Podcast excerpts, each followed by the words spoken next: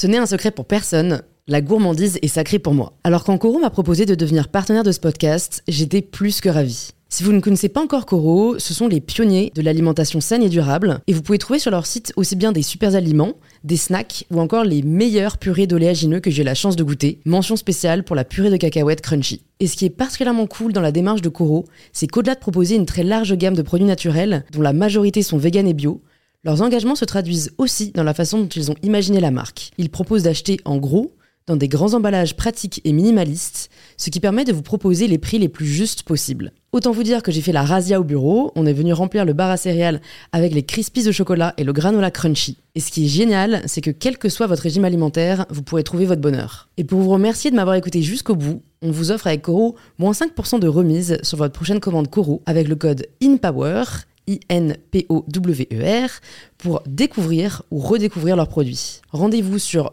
www.coro.fr et surtout, régalez-vous. La tâche au tableau. Pardon? Qu'est-ce que ça a changé dans ta vie? Tu as vu ce que t'as sur le nez Je peux pas sortir avec toi, c'est pas possible. hein. Mais ça, ça fait mal, Louise. L'animateur préféré des Français, voilà comment on peut présenter Jean-Luc Reichmann, l'invité de cette semaine sur InPower. Le handicap, moi j'ai vécu avec depuis tout petit. hein. C'est ce combat de la différence qui me plaît bien. Ils m'ont déclaré mort sur la route, quoi. J'ai fait un nouveau sport qui s'appelle la télé. Non mais c'est intéressant pour te dire que tout est possible. C'est ça qui est vachement intéressant. C'est fou, tu vois toujours le verre à moitié plein. la- Ouais, vive la vie, merde. Animateur, comédien, producteur, cela fait presque 30 ans que Jean-Luc fait partie intégrante du paysage médiatique français. Mais alors, comment devient-on le numéro 1 Par quels obstacles Jean-Luc a-t-il dû passer Comment a-t-il réussi à faire de sa différence une force Qu'est-ce qu'il faut pour être numéro 1 Pourquoi ils sont venus euh, 10 000 fois et qu'ils vont venir demain Ça va s'arrêter un jour, euh, les gens seront plus au rendez-vous Je vais super bien, je me sens bien, les gens se sentent bien avec moi, je me sens utile. Pourquoi ça s'arrêterait? Le travail fait partie de ma vie à 200%. Et le soir, j'allais dans les concerts, je faisais des interviews. Le matin, je faisais 6h, 9h. Je dormais que 3 heures par nuit. hein, C'était vraiment ça. hein. Et là, j'ai plus rien. J'ai failli me tirer une balle, quoi. Tu sautes dans le vide et t'as pas de parachute. Et avec le recul, tu referais la même chose? Mais je ferais pire, je pense. Et je suis heureuse de vous inviter à rejoindre ma conversation avec Jean-Luc Reichmann. Bonjour Jean-Luc Bonjour, je, je clappe aussi, voilà. Voilà, c'est bien, comme ça on aura chacun eu notre moment. Ouais. Euh, bienvenue sur InPower. Je suis ravie de t'accueillir. Je te remercie de prendre le temps euh, de, de venir nous parler et échanger. Surtout que je pense que les gens vont peut-être apprendre à te découvrir euh, d'une autre manière. Et la première question que je pose à tous mes invités, c'est de se présenter de la façon dont ils le souhaitent. Bonjour. Euh, déjà, on l'avait dit, on l'a fait, puisqu'on s'est rencontrés sur le plateau de Léa Salamé. hein, il faut Ouais, il faut remettre les choses dans les contextes. euh, par rapport à, à notre rencontre. Et on s'était dit, bon ben voilà, euh, il faut qu'on arrive à se rencontrer. C'est toi qui es venu à ma rencontre et j'ai trouvé ça très sympathique. Et J'ai aimé ta démarche en fait. Donc euh, c'est pour ça que je suis là. Déjà dans un premier temps, je m'appelle Jean-Luc. Je suis père de famille, je suis assez heureux. Euh, dans ma vie, en fait, j'ai décidé d'être heureux. C'est assez rigolo parce que je vois, euh, par exemple, tu me dis, est-ce que tu peux te présenter? Je vois, je vois chez toi, nourris ton âme, pas ton ego. C'est vachement sympa parce que je crois que progressivement le jeu s'en va, J-E, pour laisser la, la place au jeu J-E-U. Donc on joue dans tous les sens du terme. Là, on va jouer à se découvrir, hein, c'est ce que j'ai compris. Et, personnellement, le, jeu fait partie de moi depuis que je suis tout petit. Alors je savais pas trop au début à quoi je jouais. On, joue tous. Hein. À l'école, on joue au ballon. Ça fait du football, du handball, ça fait euh, euh, du, rugby, en fonction de là où on vient. Et puis là, après, on joue euh, à la radio. J'ai joué progressivement dans la vie à être moi-même. Donc effectivement, le jeu s'envole, le JE, pour laisser place à l'autre. Et, et- je crois qu'il y a de, très intéressant dans ton message euh, sur nourris ton âme, pas ton ego. Euh, moi, c'est à travers l'autre. Donc je joue avec l'autre pour euh, essayer de donner le meilleur de l'autre. Pour moi, c'est ce qu'il y a de plus important. Donc voilà comment je pourrais me présenter, c'est-à-dire que je peux être, je peux être rassembleur, parce que c'est ça qui m'intéresse, et je pense qu'on va en parler, de se dire euh, arrêtons la ségrégation des, euh, vieux, des jeunes, euh, on est tous dans le même bas, c'est ce que j'essaye de faire depuis des années, le midi à la télé, ou dans les fictions, ou au théâtre, ou à la radio, ou, ailleurs, ou ailleurs. J'essaye d'être le plus rassembleur possible. Les générations, pour moi, ça n'existe plus. J'ai beaucoup de, respect pour les jeunes, pour les vieux. J'adore écouter les personnes âgées, j'adore partager avec elles. Donc le truc de yeuve, comme dit mon fils, pour moi ça n'existe pas. Et il le sait en plus. il a quel âge? Là il a 17, enfin le plus jeune bien sûr, puisque comme tu sais j'en ai une ribambelle, Ouais. c'est ton sujet. Euh, mais, mais voilà, j'essaye d'être le, le plus rassembleur possible, de m'effacer euh, pour laisser la place aux autres, parce qu'ils ont tellement de choses à nous dire. C'est marrant parce que quand tu dis euh, le jeu euh, JE s'efface pour laisser place au JEU, Mm. J'aurais eu tendance à penser que dans une carrière, c'est plutôt l'inverse. C'est-à-dire qu'on commence, on commence par faire ce qui nous fait kiffer, on commence par euh, aller là où il y a le plaisir, et puis après vient se rajouter euh, bah, la notoriété, euh, les enjeux, presque la politique. Enfin, comment t'as fait pour toi rester dans ce jeu JEU alors que forcément, à partir du moment où a un poids de plus en plus important, bah, ça devient difficile au final de, de le distinguer de soi. Pour moi, c'est l'inverse, hein, Louise. Pour moi, c'est d'abord on fait ce qu'on peut. On fait pas ce qu'on veut. Euh, c'est c'est vraiment l'inverse. Euh, au début, tu te cherches. Je veux dire, tu es dans la mode, tu fais des fringues, tu fais des sous-vêtements. Euh, toi, euh, tu essayes de te faire de la comédie, sur, euh, tu essayes de faire des interviews, donc tu te cherches, donc tu fais ce que tu peux. Et après, progressivement, tu fais ce que tu veux et ce, ce dont tu as réellement envie. Donc, sincèrement, je pense que moi, ma démarche est totalement euh, à l'inverse de ce dont tu parles. C'est qu'au début, euh, je savais pas. Tu sais, moi, j'ai fait euh, du commerce pour faire plaisir à mon papa qui était dans les mammouths. euh, et puis qui a effectivement fait également ce qu'il a pu quand est arrivé une enfant handicapée dans la famille. Euh, donc c'est vrai que le jeu s'en va pour laisser la place au nous. Il a changé de métier à ce Il n'a moment-là pas changé de métier, il a peut-être changé d'ambition. D'accord. C'est-à-dire que son ambition, euh, à la base... Sa priorité n'était plus la même. Ouais, c'était objectif famille. Et, et- et je pense que euh, ce partage-là, il a été pour, euh, pour énormément. Moi, dans, mon, dans ma démarche humaine et professionnelle, ça a été, euh, je pense, euh, également un, un élément détonateur. Comme je l'ai dit, euh, de m'apercevoir à 10 ans qu'il y avait beaucoup plus grave qu'une tache sur le nez. Quoi. Ma sœur qui arrive handicapée, donc d'un seul coup, le jeu s'efface et puis le nous arrive. Donc c'est le jeu JEU de la vie. et je joue avec toi à répondre à tes questions maintenant. Tu vois vraiment un avant et un après la naissance de ta sœur, Bien sûr. Malgré le fait que tu étais jeune, quoi, quand c'est arrivé. Qu'est-ce que ça a changé dans ta vie? Bah, dans un premier temps, c'est totalement inconscient, puisque euh, tu dis, mm, c'est ta petite sœur, et puis tu en es fier, et puis, euh, et puis tu t'aperçois qu'il y a un problème, puisque... Et tu dis pardon Donc au début, tu dis, c'est pas grave, elle a du retard, hein, c'est une gamine, elle a du retard. À l'époque, euh, il y a 50 balais, on n'avait pas tous ces moyens de déceler euh, quelconque anomalie dans, le, dans le regard, dans l'ouïe, dans... euh, Il n'y avait pas tout ça à l'époque. Donc tu te dis euh, inconsciemment, en plus moi c'était mon adolescence, hein, donc tu t'imagines, quand même une fille qui m'a dit, écoute, tu as vu ce que tu as sur le nez, je peux pas sortir avec toi, c'est pas possible quoi. Et là, d'un seul coup, tu as 13-14 ans, hein, puisque c'est l'adolescence, tu as 15 ans. Et toi, ta petite sœur, elle en a 3-4, euh, puisqu'on a 10 ans d'écart. Donc, tu t'aperçois que ça fait super mal, que tu te retrouves avec le maquillage de ta mère à la main pour euh, maquiller ta tâche, quoi. Mm. Pour être euh, un peu normal, entre guillemets. Mais où était la normalité? Quand, Comme j'arrive à la télévision, où la normalité, où le beau gosse, c'est... euh, euh, Jean-Luc Delarue, euh, super bien, euh, beau gosse, chemise blanche, costume, euh, ou De Chavannes que tu connais très bien, le trublion qui essaye tout et puis euh, euh, qui prépare rien mais qui y va, qui est à fond comme il est, quoi, comme on aime qu'il est. Et puis euh, t'as un mec qui se cherche et qui est adolescent à ce moment-là et c'est moi. Donc euh, essayer de se trouver au milieu de tout ça, c'est à partir de là que je pense que mes mots M-A-U-X ont été euh, euh, peut-être euh, gommés par mes mots M-O-T-S, donc par les mots, par le dialogue, euh, par le rire. Et, et je, je pense, voilà, quand je te disais que ce, ce petit côté rassembleur est peut-être venu de là, ça a été effectivement peut-être un élément détonateur. Ouais. À partir de quand tu dirais que tu commences à hum, réaliser que ta différence est une force ça ressemble à quoi les années de, de, de lutte pour qu'on voit de toi plus que euh, ta tâche près du nez? Enfin, J'ai j'ai lu que tu avais quand même vu des médecins, euh, qu'on avait essayé de te l'enlever, enfin, donc ça a été presque un combat. Quand est-ce que ce combat prend fin? Euh, il prend fin, euh, c'est des étapes, hein, tu Mm. sais.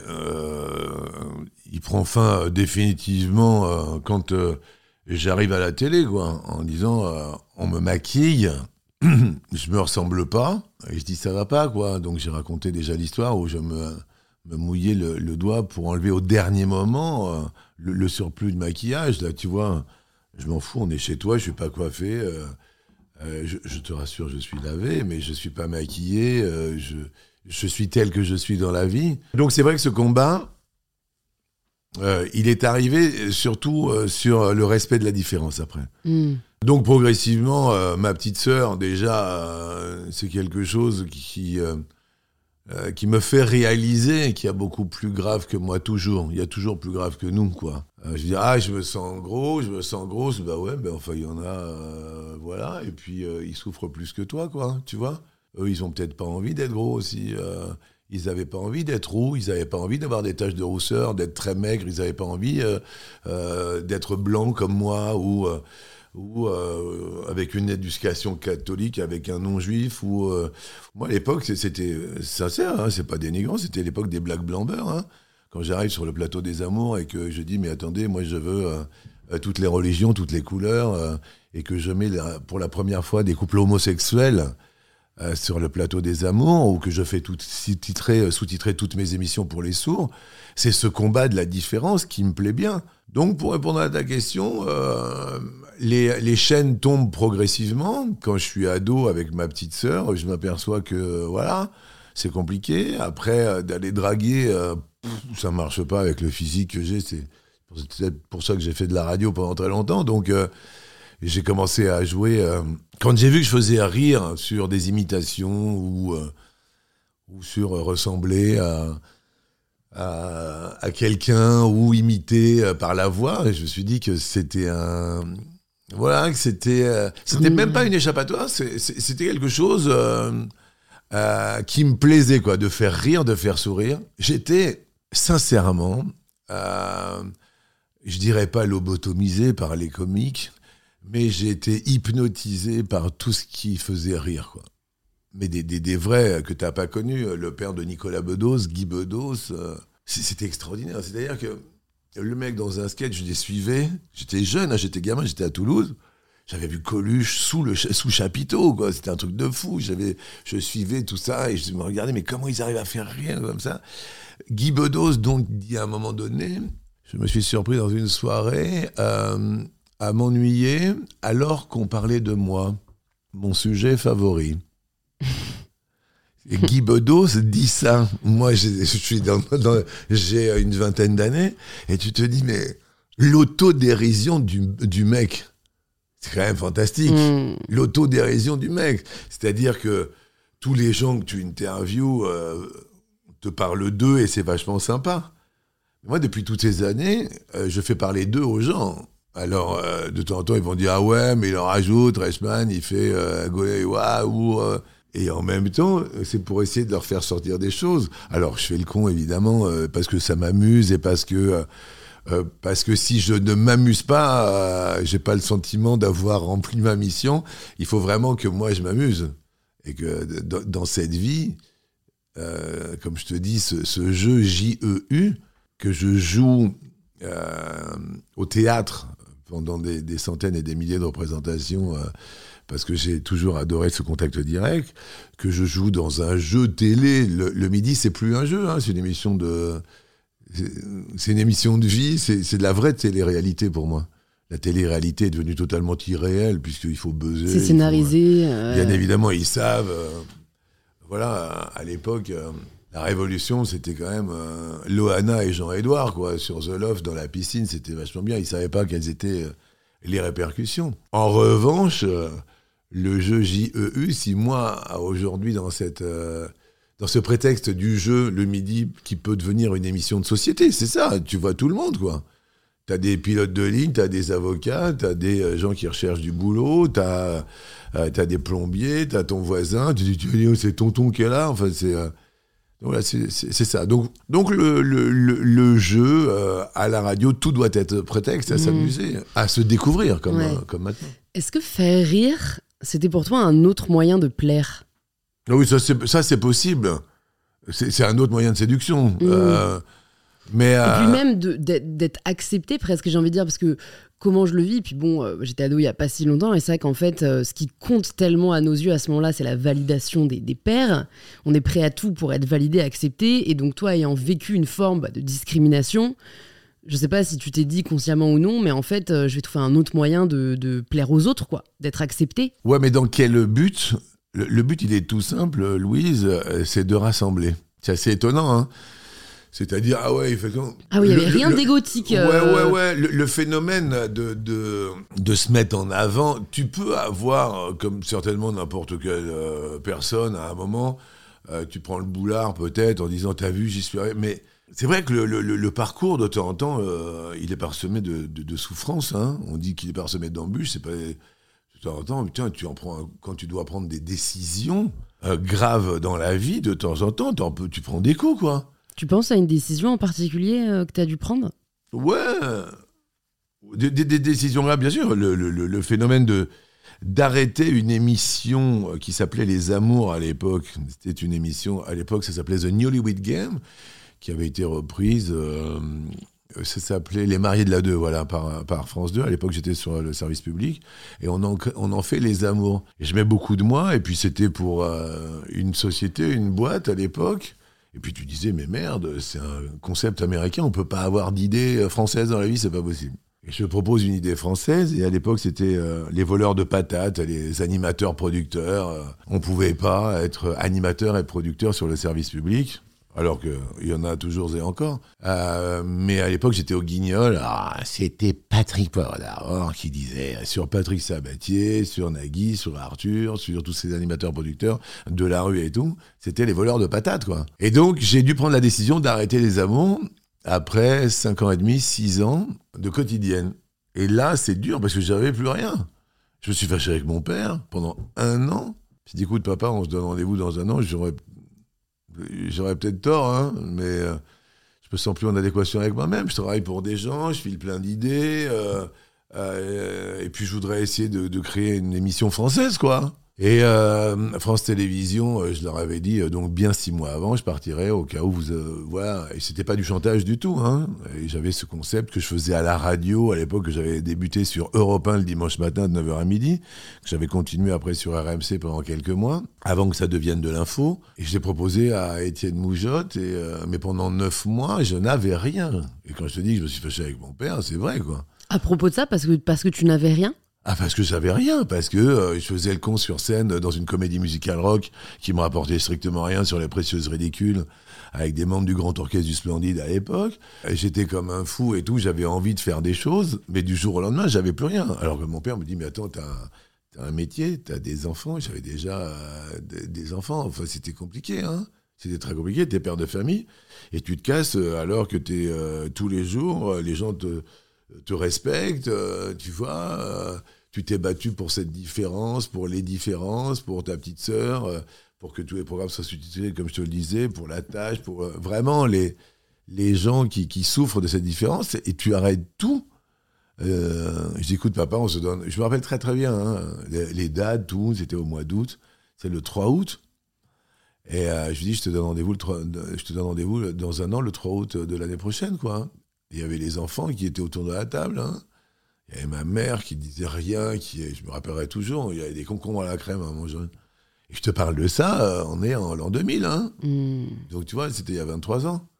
Donc ça, c'était super difficile parce que, euh, parce que quand tu te sens plus en accord, il faut se barrer. Mais quand tu te barres, et tu sais évidemment avec ta jeunesse que ça peut être de, de- de- de- d'arrêter quelque chose, euh, et de dire, il faut faire un choix, quoi. Euh, Mais le choix, tu sais pas s'il est bon hein, sur l'instant. Donc ça, c'est une prise de risque. Tu sautes dans le vide et t'as pas de parachute. Hmm. Et avec le recul, tu referais la même chose? Mais je ferais pire, je pense. D'accord. Ouais, je ferais pire. Tu te dis pas, euh, je vais prévoir à côté une piste d'atterrissage? Ou est-ce que tu crois au contraire que le fait d'avoir une piste d'atterrissage, c'est te- c'est c'est un frein? C'est se fermer Disons des que- portes? Et je faisais euh, pas mal de voix à l'époque avec mes cordes vocales. J'étais la voix de TF1, j'étais la voix des Guignols, j'étais la voix de la 5 à l'époque. Ce soir, sur la 5, Christine Cromwell. Je faisais toutes les voix différentes, mais personne ne savait que j'étais la même voix sur TF1 ou sur euh, Raymond Barr James, Raymond Barr, Paris. Ouf, ouf, ouf. Je faisais toutes ces voix sur Canal+. Et en même temps, je faisais les infos par téléphone au 36, 6, 5, 24 heures sur 24 sur TF1, les infos. Et, et je faisais toutes ces voix off avec Whirlpool, le monde de l'électroménager. Et chaque dimanche sur TF1, une grande soirée de grands films. Je faisais toutes ces voix-là, que tu l'as dans l'oreille, bien évidemment. Donc je me disais, ta piste d'atterrissage dont tu parles, c'était ça au cas où, quoi, tu vois. Mais euh, j'ai jamais eu, euh, comme tu disais tout à l'heure, euh, cet ego démesuré par rapport à, à ton ego dont tu parles ici. Euh, j'ai eu vraiment euh, envie euh, d'être, comme je te dis, rassembleur sur la différence. Mais aujourd'hui, si tu regardes tout autour de moi, si tu grattes un petit peu, là on est en pleine période de Léo Mattei, en diffusion. ouais, j'ai pris un commissaire qui s'appelle Stomy Bugsy. C'est le mec qui a créé le hip-hop en France, qui a un début de, dans les débuts du rap, c'était lui. Et le mec, il a toujours été en délicatesse avec les flics. Hein, et le mec, je l'ai choisi pour faire commissaire. en délicatesse. C'est très politiquement correct. Tu vois ce que je veux dire euh, La nana qui m'accompagne et qui m'épaule s'appelle Lola Dubini. Et elle déclare la semaine dernière, on était, euh, ou il y a deux semaines, à, à. Et, ce sont ces mots, hein, Jean-Luc, euh, on me prend pour être lieutenant dans la police. Je n'imaginais pas qu'une grosse pouvait, pouvait courir et personne ne se l'imaginait. Et je ne pouvais pas imaginer que je pouvais, moi, faire partie de la police. Elle dit grâce à Jean-Luc. Je dis, mais moi, c'est mon combat, quoi. Cette fille est pétillante, elle est, euh, elle, est débordante d'énergie de partout. Elle chante, elle danse, elle joue la comédie, euh, elle, elle, imite, euh, elle, a, elle a mille et une cordes à son arc. Mais, mais feu, quoi, mais allons-y. Mmh. Elle est venue sur le podcast pour ceux que ça intéresse. D'accord. Euh, ouais, il y a trois ans presque maintenant, et on parle justement du rapport au corps et, la discrimination. Et en plus, je trouve ce qui est pas important avec ce que tu fais, c'est que en fait, tu, participes à, à, mettre en lumière des rôles modèles. C'est-à-dire que des personnes grosses potentiellement, là, vu qu'on parle du poids, qui regarderont la série, pourront se dire, grâce à Léo Mattei, bah, en fait, moi aussi, je peux euh, être lieutenant alors qu'en fait, si, alors que si personne ne le montre avant, et je pense c'est aussi le problème toi que tu as eu quand tu étais jeune avec l'acceptation de, de, toi, c'est de se dire, mais en fait, tu n'avais pas forcément de, de modèle de personnes à la télé ou ailleurs qui avaient euh, une tâche ou alors qui étaient sourds. Enfin, et c'est le fait de les, tout simplement de les montrer et de plus de les marginaliser qui permettra euh, d'en faire une normalité, quoi. Non, mais c'est exactement ça, si tu veux. Là, on a vu dans un épisode qu'il y a une petite fille qui était sourde et c'est elle avec qui euh, Léo Mattei fait l'enquête. Elle parle avec les, signes, avec, elle signe, le langage des signes, et, euh, on va dans son univers.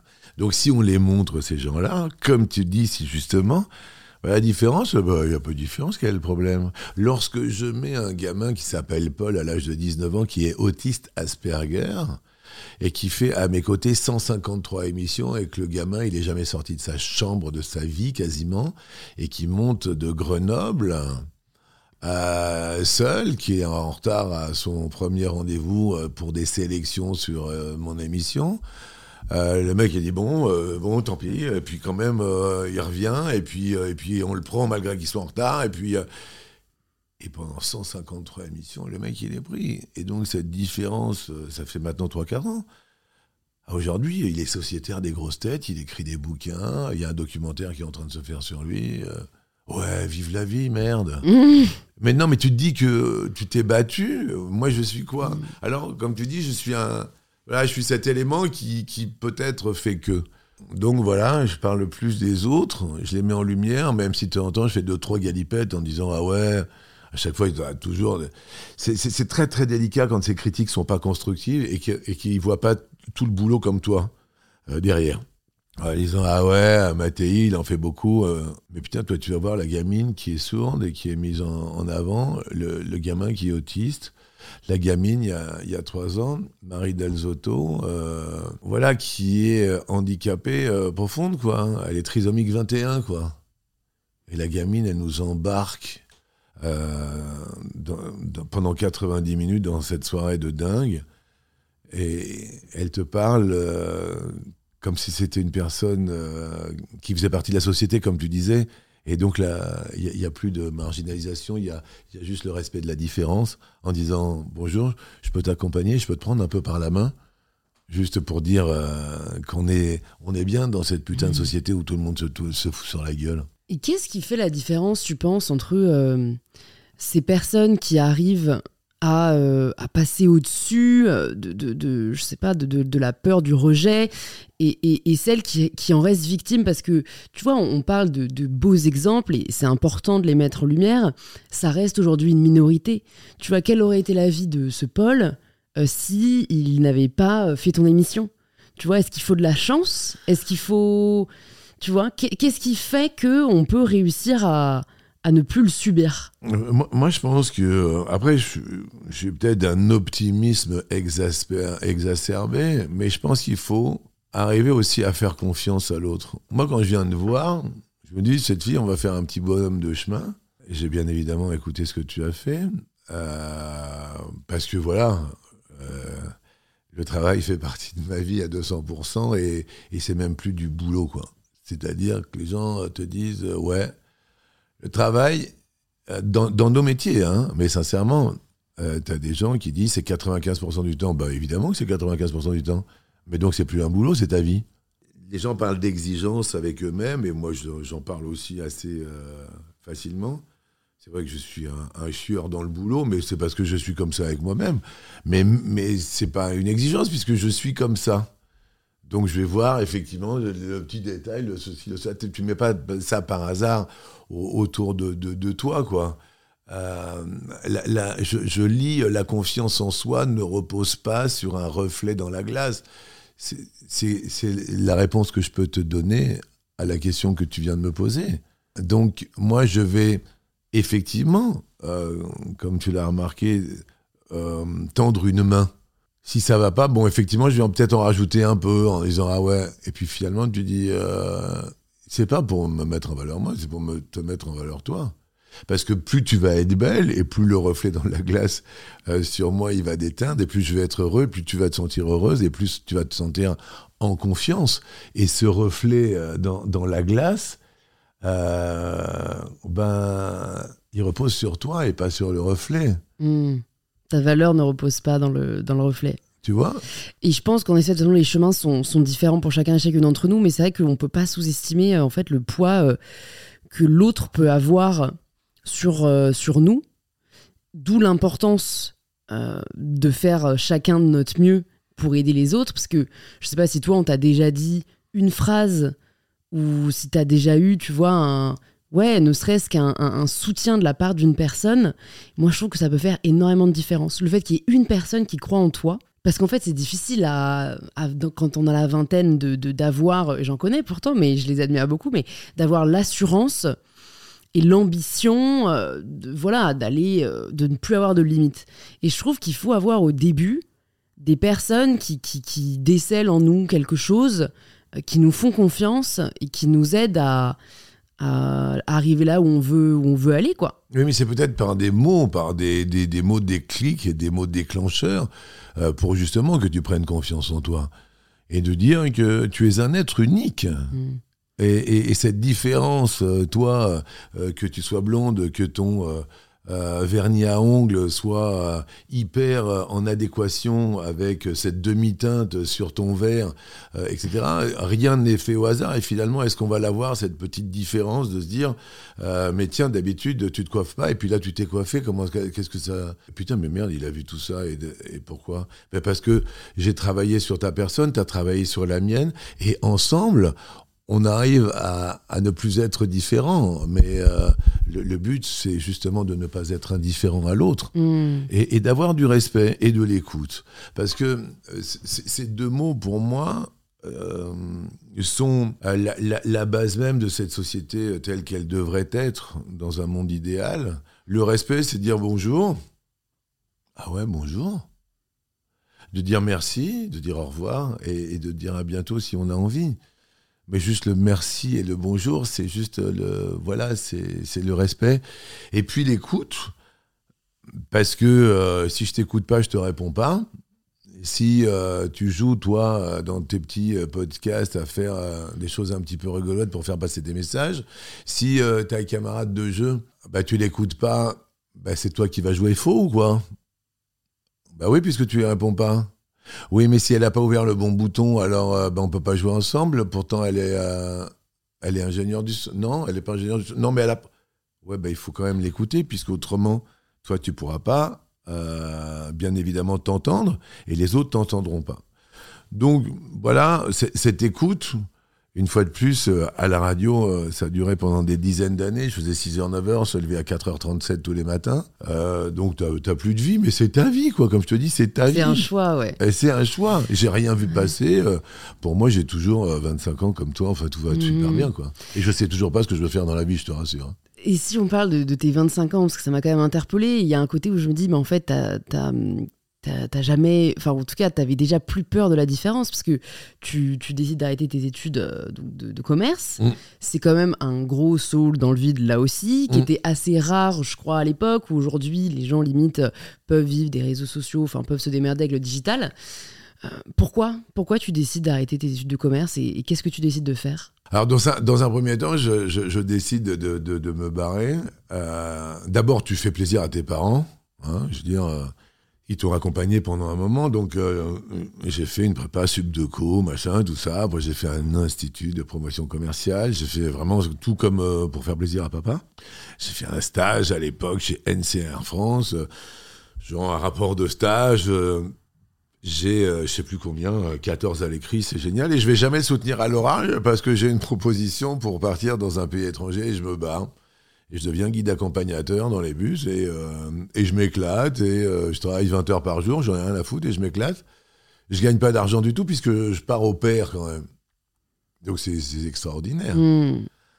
Et, et je- ça, t'as pas peur? Ça, c'est pas une, euh, c'est pas un choix difficile. Non, non, bah, il y a une insouciance. J'ai 21, 20, ouais, quelque chose comme ça. J'ai 20, 21 ans.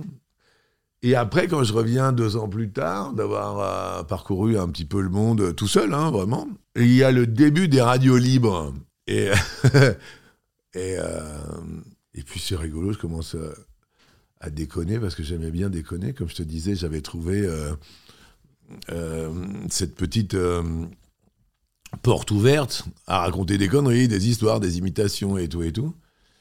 Et puis euh, je commence à, à aller raconter des histoires à la radio. Bah, toi, tu les racontes bien. euh, et puis progressivement, je deviens le, le premier animateur rémunéré sur Toulouse dans les radios libres. Et puis, euh, et puis c'est assez étonnant. Énergie arrive. Euh, puisqu'il y avait la décentralisation, Énergie était à Paris. Et puis ils écoutent toutes les radios libres, et puis un mec qui appelle, et poum, ils me prennent euh, pour faire euh, sur Énergie 6h, 9h. Je te passe les détails parce que tout ça, je l'ai déjà raconté, et c'est dans mon bouquin qui s'appelle T'as une tâche pistache. Donc je te passe un petit peu les détails. Et puis, il y a à Énergie, les patrons qui disent Ah ouais, bah alors ça s'appellera plus Énergie, ça va s'appeler Fun. Je dis Pardon, mais Énergie, c'est super connu. Ouais, mais on monte Fun à Toulouse et en même temps à Montpellier. Et je suis le premier animateur en France à dire Fun. Fun Radio. à l'époque. Je suis le premier, personne ne le sait, voilà, mais c'est comme ça. Bah, le maintenant, tout le monde le sait. Maintenant, tout le monde le sait grâce à Louise. Et c'est une ouverture où je fais 6h, 9h. Après, je fais des pubs pour toute la région sud-ouest. Euh, et je transforme toujours ma voix pour pas ressembler à l'autre pub. Enfin, c'est moi qui les fabrique, c'est moi qui les crée. Et puis après, euh, à Fun, c'était que les gros salaires lèvent le doigt. Alors, dans la mesure où je faisais toutes les pubs, euh, le soir, j'allais dans les concerts, je faisais les interviews. Le matin, je faisais 6h, 9h. Je dormais que 3 heures par nuit. hein. C'était vraiment ça. hein. Et j'étais à Donf. Et puis, euh, comme dans n'importe quelle entreprise, c'était que les gros salaires lèvent le doigt. Et donc, j'étais euh, parmi les plus gros salaires. Et poum, Reichmann tombe, tombe du fauteuil. Et là, j'ai plus rien. Et je pars à Radio Monte Carlo à l'époque en moto. Donc, Toulouse, Monaco, euh, 600 bornes en bécane. Et j'ai un pote qui m'a dit, ah, j'ai peut-être euh, quelque chose pour toi. Et je fais euh, une des périodes les plus compliquées de ma vie. Une fois de plus, il fallait prendre, tu vois, des, des décisions. Et je fais 3 heures, 6 heures du matin. Ah ouais. 3 heures, 6 heures du matin. Tu ne peux pas t'endormir parce que tu flippes de pas te réveiller. Et une fois que tu te barres à 6 heures, tu peux plus te rendormir parce que le jour se lève et que la vie commence. Et ça, ça a duré euh, du mois de décembre au mois de juin, pendant plus de 6 mois. Et j'ai failli me tirer une balle, quoi. Parce qu'en plus, je faisais ça pendant la semaine. Et euh, pour euh, me faire plaisir, il m'avait donné le, week-end le matin 6-9. Donc pendant la semaine, tu fais 3 heures, 6 heures. Et le week-end, tu fais 6 heures, 9 heures. Tu tombes dingue. Et ça fait partie de ces moments, comme tu disais, qui étaient euh, compliqués. Donc, quand j'arrête les amours, euh, c'est super compliqué. Quand euh, là, j'arrête euh, Fun, Fun Radio à Toulouse et que je pars à Monaco, c'est super compliqué. Mais alors, pour bien comprendre pourquoi t'arrêtes Fun, c'est on te vire parce que tu coûtes trop cher? Ouais, c'est ça. D'accord. Ouais, ok. ouais. Ah bah oui, c'est ça. Puisque Mais je cumule, j'avais un cumul des mandats, quoi. C'est-à-dire que je faisais à la fois, j'étais responsable de la pub, euh, j'avais mon petit studio, euh, et puis à la fois, je faisais 6h, 9h, donc je cumulais trop, quoi. Mais c'est dommage pour eux de se priver de, de ton talent et de ton travail. Enfin, tu vois, ils pourraient réduire un mandat, t'es plus obligé de faire de la pub. Ah, je me euh, rappelle très très bien, le, le responsable commercial s'appelait Denis Richard, euh, qui était un pote, et puis euh, il m'a dit, bah non, là je suis désolé, c'est la loi des, des- des nouveaux qui viennent d'arriver. Mais je veux dire, c'est comme ça. Chaque fois que tu as un patron, euh, moi que ce soit sur le service public, sur France Télévisions, sur les amours ou, ou sur TF1, tu t'imagines quand même, j'en suis à la 28e année de 365 jours par an. 28e année de 365 jours par an. Donc j'ai explosé les 10 000 émissions présentées. euh, euh, plus les spéciales, plus les prime time, Mmh. plus le théâtre, plus tout ça. Donc tu t'imagines qu'il y a beaucoup de gens qui passent. Mais si tu es euh, en accord avec toi-même et que tu continues à défendre tes valeurs et que tu as ce respect et cette écoute, l'écoute des nouveaux, euh, et le respect, l'écoute des anciens, et puis toi tu cumules quand même. Tu vois, c'est cette petite expérience qui fait que. À quel point c'est une question de hum, gestion de la relation humaine et à quel point c'est une question de pur travail et, et- et performance. C'est vachement intéressant ce que tu dis. La gestion, moi je viens du sud-ouest, alors les mecs ils te disent, alors bon, alors Jean-Luc, tu vois j'ai plein de potes dans le, dans le rugby, dans les commentateurs, dans tout. et c'est un entraîneur. C'est un coach. Et un entraîneur, qu'est-ce que c'est Jean-Luc? Un entraîneur c'est entraînant. Parce que si t'es pas entraînant, tu les entraînes pas. Et il faut que tu sois entraînant, donc il faut, que tu sois vif, dynamique, euh, que tu inventes et que tu réinventories sans arrêt quelque chose. Et c'est vrai que quand tu as 10 000 émissions, c'est ce que je dis à mes équipes, c'est que pourquoi ils sont venus euh, 10 000 fois et qu'ils vont venir demain? Il faut que tu les surprennes, il faut que tu les réconfortes. euh, Mais ta, ta, ta question est fort judicieuse, c'est de se dire, il faut que tu sois à la fois rassembleur, mais il faut que tu sois la locomotive de tout ça. Donc, euh, il y a le coach, euh, il s'appelle euh, Courbis sur, RMC, qui il parle comme ça. Ils disent, lui, il dit, parce que il, a vu l'avant-première de, de à, à TF1, il se rend de pas compte qui tuait les mecs. Il me fait rire, mais ta question corrèle un peu avec son analyse en disant à quel point effectivement, il faut être. Moi, c'est ce que j'appelle, comme je te disais, rassembleur.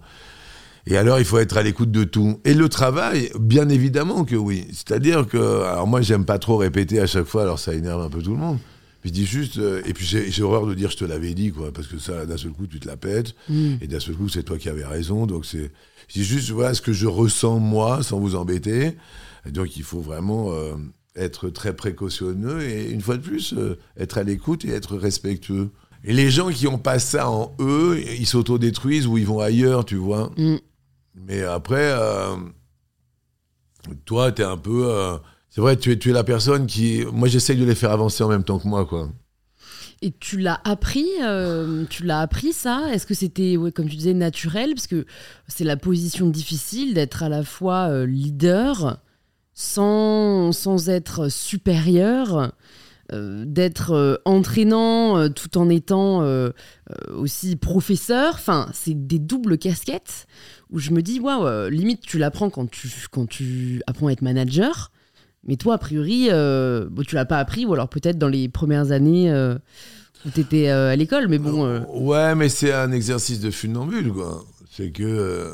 Euh, Si tu veux, ce qui est délicat, et tu le sais parfaitement aujourd'hui, c'est le nombre de clics, le nombre de buzz, c'est et tout ça pour ça. Donc c'est ça qui est délicat et qui peut être dévastateur. Mmh. pour les personnes, je me sens beaucoup mieux aujourd'hui à 60 balais, mais sincèrement, qu'il y, y a, quelques années, parce que les mecs qui sont pour te juger, quoi. Est-ce qu'ils ont bien regardé? Toi, tu as fait ton boulot, tu as écrit à la main tes petits papiers, euh, je vois, euh, parce que tu as fait tes petites recherches et que euh, à un moment donné, tu as eu ce, respect de, la personne que tu allais rencontrer. Mais tu as fait ce chemin-là. Il y en a qui font pas le chemin. Hein. Il y en a qui balancent des trucs insupportables. Euh, sur salaud, euh, la loi, euh, la hmm. planète, au secours, les retraites. Tiens, moi, je me suis jamais senti aussi bien que ça, quoi. Et on était invités sur le même plateau, toi et moi, quand Léa Salamé me dit Vous pensez quoi des retraites? Alors que c'était pas du tout à moi d'en parler, puisque je suis en, plein don dans ce sujet. Je me suis dit Mais il faut voir le respect de chacun et l'écoute de chacun, la pénibilité du travail de chacun, puisque tu étais là, tu sais de quoi je parle.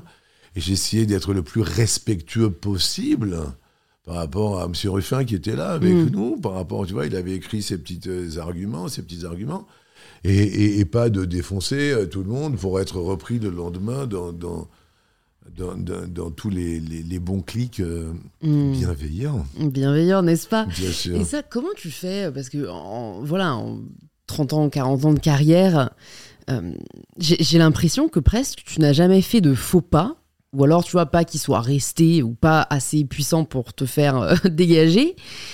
Et pourtant, tu restes vachement naturel toi-même, ça se ressent.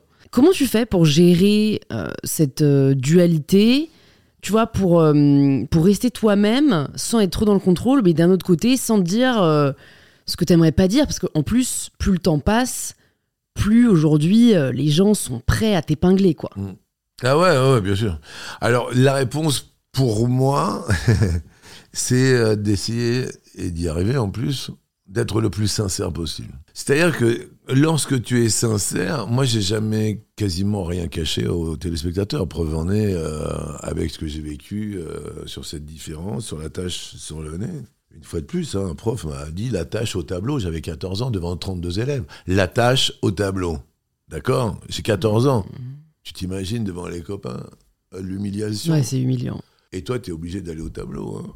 D'accord Donc, euh, c'est. Euh, excuse-moi, tu, me feras repenser à, ce que tu me dis, mais c'est assez troublant parce que j'ai rencontré une personne, là, dans les dernières euh, semaines, dans les derniers jours, je sais pas, il y a 15 jours, 3 semaines, qui m'a arrêté et qui me dit Jean-Luc, j'étais au, au même collège que vous. Et je peux vous tutoyer Je dis, bah oui, puisque vous me le demandez gentiment, tutoyons-nous. Donc j'étais au même collège que toi, et, je pense que le professeur qui t'a dit ça, c'était lui. Et elle me dit le nom du prof, parce que j'avais le même prof de français quelques années plus tard. Euh, elle devait avoir une dizaine d'années de moins. Et je suis sûr que c'était lui. Elle me dit oui ou non. Et je dis, bah oui, c'était lui la vérité du propos, quoi. Hmm. Parce que elle, elle a dû se faire aussi euh, épingler, machin, etc. Donc tu t'imagines, la fille, il y a quelques jours, quelques semaines, elle me dit, alors que tu vois, moi je te parle d'un temps, euh, c'est 40 ans en arrière, 45 hmm. ans en arrière, hein, c'est pas, pas des conneries. Et la fille arrive en disant, c'était lui ou c'était pas lui? Le jour où je me suis dit que j'allais vous rencontrer, que j'allais te rencontrer, j'allais te le demander. Et là, putain, j'ai eu un appel en disant, ben oui. Donc, voilà, c'est une petite digression. Mais pour répondre à ta question, j'essaye d'être le plus sincère possible. Ah, tu dis, euh, t'as pas fait de euh, fashion faux pas, t'as pas fait euh, de grand écart facial. Mais, cette sincérité de se dire, ouais, eh ben, j'ai montré ma différence. Tu sais, quand il y a Slimane qui me dit, tu sais, ça m'a donné de la force quand j'étais petit parce que Slimane était assez boulimique, etc. Et ça m'a donné de la, force en disant, mais lui, le monsieur, il est, différent. Il a progressivement, il voyait que je montrais ma tâche. Il disait, mais et ça lui a donné de la force. Quand je vois que Paul, euh, autiste Asperger, quand je vois que Lola Dubini, quand je vois que euh, tous ces gens qui sont autour de moi, ma petite sœur, tous les gens qui sont sourds, la différence des personnes malentendantes, Louis, c'est à peu près 5 millions de personnes. tes parents, tes grands-parents qui commencent à être déficients auditifs, qui mettent maintenant des contours d'oreilles et qui c'est vachement bien, il faut pas avoir Mmh. peur. hein. Euh, c'est 105 millions de personnes. Quand je rencontre euh, Salim, qui a 32 ans, je crois, qui est aveugle et qui est, qui est dans l'équitation et qui monte à cheval, et qui fait des sauts d'obstacles, et il est aveugle, et qui me dit, mais j'ai suivi votre parcours. Et, euh, qui me parle et, euh, et, son bouquin je, l'ai lu là ce week-end il n'y a pas trop longtemps et, il l'a il l'a il l'a baptisé l'impossible voilà c'est Salim Esnani l'impossible est un bon début le mec il te parle comme ça et on a fait une interview comme toi un podcast et euh, il me dit mais c'est fou euh, tout ce que tu peux véhiculer par rapport euh, à, ce respect de l'autre, à, cette différence et par rapport à cette sincérité. Donc effectivement, j'ai toujours essayé d'être le plus sincère. J'ai dit que j'avais une petite soeur handicapée. euh, j'ai parlé de ma mère. Je parle de ma vie. Je parle de, mon chien parce que ça peut donner euh, de la force à des gens. Je veux dire, moi, j'ai euh, adopté un chien au refuge d'Ajaccio. ça s'appelle la Caldanich. Il y a 12 ans maintenant, ce chien a été abandonné. Et puis tout le monde a dit ah waouh waouh voilà j'aime les chiens j'aime les animaux c'est comme ça. Il y a deux ans on a un gros euh, problème. Le, chien est victime d'une tumeur voilà ça arrive. Donc euh, euh, tout le monde dit bon on est désolé bah, il va mourir quoi. Il faut le piquer. Et on dit mais il n'y a pas une autre solution. Et dans cette vérité, à chaque fois, j'explique, bon, ben, le chien va pas bien, et puis on se bat, et puis on l'ampute d'abord là, et puis on l'ampute, on l'enlève carrément la patte. Et le chien, ça fait deux ans, et ça donne de la force à des- d'autres personnes, et il est en pleine forme, et il joue dans Léo Mattei, le chien. Ouais, je le vois. euh, Donna, elle a joué dans Léo Mattei, et je lui dis, ça va le chien? Et les gens, ils, ils se disent, mais le chien, il est différent aussi. Et, euh, et j'ai été sincère, je leur ai dit, bah voilà, le chien est sur trois pattes. Et il y en a plein qui disent, mais moi aussi, mon chien, il, a, il est né comme ça, ou il a une différence. Ou... Et ben voilà. Donc, voilà, c'est ce, euh, c'est ce, c'est ce respect de l'autre, et puis c'est cette sincérité où j'ai essayé d'être le plus proche de ce que je suis euh, avec ma vie. euh, voilà, j'ai une famille recomposée, j'ai toujours tout dit. euh, mm. et, et je crois que c'est c'est c'est ce qui fait aussi cette marque de fabrique, quelque part, sans être prétentieux, hein, bien sûr. Non, t'inquiète pas. Et hum, est-ce que tu as déjà connu un, un échec ou quelque chose que tu as perçu comme tel On a parlé de, l'arrêt des amours, mais voilà, dans, une ère où euh, euh, les chiffres comptent énormément, les audiences, euh, est-ce que, ouais, est-ce qu'à un moment tu as tu as mal vécu potentiellement le fait de ne pas performer? Alors moi, de ce que j'ai lu, de ce que j'ai vu, enfin, t'es quand même un des rares animateurs à avoir tenu autant dans la durée avec d'aussi grosses audiences. Ça te fait peur peut-être de te dire un jour euh, ça va s'arrêter, un jour euh, les gens seront plus au rendez-vous? Alors, il y a plusieurs euh, questions dans ce que tu dis. Euh, tu as déjà vécu des échecs, bien évidemment. hein. J'ai vécu des échecs euh, qui m'ont fait mal. Les- C'est plus des échecs humains par rapport à des, des gens sur lesquels je comptais ou qui Mm. m'ont dit, mais tu sais, moi, je serais à ta place avec les chiffres que- qu'il y a là. euh, euh, moi, je donnerais ma démission, quoi. C'est pas possible. Hein. Il te parle comme ça, le mec. Et tu dis, euh, pardon C'est le mec qui a le droit de vie ou de mort sur toi, quoi. Parce que Hmm. tu as fait euh, euh, un mauvais score, alors que le mec t'en fait des grands comme ça, il voit juste que le truc qui va pas. Ça, pour moi, si tu veux, c'est une, une souffrance. Parce que c'est- c'est pas possible. Alors, mais bien évidemment, des, tu sais, au début, quand tu arrives de ta province, enfin, moi, je suis arrivé de Toulouse, j'ai donné des idées euh, génialissimes, mais je les ai vues sur des shorts. euh, on appelait ça des shorts, je sais pas comment vous appelez ça, des programmes courts, tu vois. Euh, maintenant qui, sont sponsorisés par machin, tu vois, l'ouragan Katavana, le roi Merlin présente, enfin, etc. Tu vois, tous ces petits programmes courts. Et j'avais eu des super idées que j'avais données à l'époque à des personnes en disant, tiens, j'aimerais bien faire ça. Et puis j'étais arrivé avec mon petit papier, hein, j'étais super content et tout. Et puis tu t'aperçois, ah non, non, non, mais ça va pas, c'est pas assez approfondi. Et six mois plus tard, tu le vois à la télé sous un autre nom, avec deux, trois trucs qui ont dit, euh, qui ont eu euh, une petite différence. Je me rappelle très bien de qui euh, il s'agit, qui est bien sûr une de mes meilleures amies. Non Non, non, mais voilà, c'est la vie, ça fait partie de la vie de la télé. Mais ne t'inquiète pas, tout va très très très bien, quoi. Ah, j'ai du mal, moi, avec ça, quand même. Mais je sais, parce que, mais ouais, mais tu verras, quand tu auras à peu près 60 balais, tu te diras, bah moi, euh, quand toi, t'en as 25, euh, eh ben moi, j'en avais 25, 30, hein. Et, tu, mais, mais, euh, et le mec, putain, c'est exactement, ou la nana, c'est exactement ce que tu lui as dit, quoi. Et elle s'est pas justifiée après Tu lui as pas confronté Ah, si, si, si, si, bien sûr. On dit, oh ouais, mais non, mais. Ouais, avoue franchement que c'était pas complètement pareil. Et c'était toi qui avais donné tout ça. hein. Alors, on n'est pas là pour euh, dire euh, toi, toi, toi, parce que j'en suis pas du tout là dans ma vie. Mais ça, ça fait mal, Louise. C'est-à-dire que tu dis, mais putain, mais c'est quoi cette société à la con, quoi? Alors, en plus, à la télé, je te raconte pas. Comme tu parlais de- d'ego surdimensionné, euh, là, là, là, là, il y a la myriade et il y a la pléiade. Ils te diront non, hein, bien sûr, mais, euh, mais tu les connais bien. Ceux qui montent, ceux qui descendent. euh, et puis ceux euh, qui se montent en t'écrasant. Et à un moment donné, tu dis non, c'est pas possible, on n'est pas dans le dans le bon, c'est pas au prorata du bordel, c'est pas comme ça. Hein, euh. Donc essayé d'être le plus respectueux possible, mais il y a des, des choses qui font mal. Et la deuxième partie de ta question, c'était quoi? C'était sur les, hum, les audiences, la performance. En fait, ma vraie question, c'est est-ce que tu arrives à pas euh, associer euh, le résultat d'une performance à ta personne? Alors si tu veux, il y a un moment euh, un peu délicat en ce moment dans cette société, c'est on demande toujours le résultat à l'ultra performance. On en oublie la quintessence de l'humain. Hmm. Mais sincèrement, on en oublie la proximité, on en oublie les gens qui sont seuls, on en oublie qui regarde la télé ou qui va écouter ton podcast. Qui? Pour toi, il faut que ce soit le plus grand nombre possible. En disant, t'as vu, euh, bon, Chaban, il a fait 62 000, c'était il y a 2-3 semaines, 4 semaines.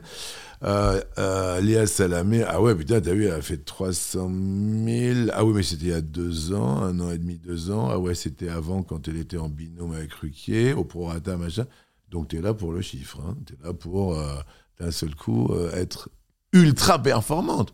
Puisqu'on te demande toujours plus. Putain, t'as fait 300 000 avec Salamé, 600 000 avec Salamé. Bah, tu vas faire un million avec Chavat. Ah non, tu fais moins. Oui, mais oui, non, mais attends, parce que les gens, ils n'ont pas eu le temps de, de- d'écouter, etc. Et puis, il y a l'inertie. Donc, on est dans ce, cette demande d'ultra-performance et t'oublies la quintessence de l'humain qui est derrière tout ça. La sensibilité de la personne qui va écouter. Tu en oublies euh, la personne qui est seule. Putain, Louise, merde, il y a combien de personnes qui sont seules dans cette société? Les grands-parents qui se retrouvent seuls, l'un ou l'autre qui s'en va. La dame qui va faire euh, une fois par semaine ses courses parce qu'elle peut pas descendre plus ou pas parce qu'elle a plus d'argent ou qu'elle. Toi, tu es son repère à la radio, dans ton podcast. Moi, euh, le midi, c'est un petit repère en disant bah, je déjeune avec Jean-Luc. Ah, Tu t'imagines, on en oublie ça? Et tu veux faire de l'argent sur quoi? Pourquoi tu vas, tu vas faire quoi? Il va où tout ce, tout, tout ce pognon, tout ça? Mais limite, tu t'en fous parce que tu oublies qui est derrière. Tu oublies cette fragilité, tu oublies cette humanité. Tu dis, Ah, mais ah merde, mais t'es vivante, t'es un peu froid, t'as vu? Ouais, t'as la chair de poule, t'es un peu froid, tu veux mettre quelque chose?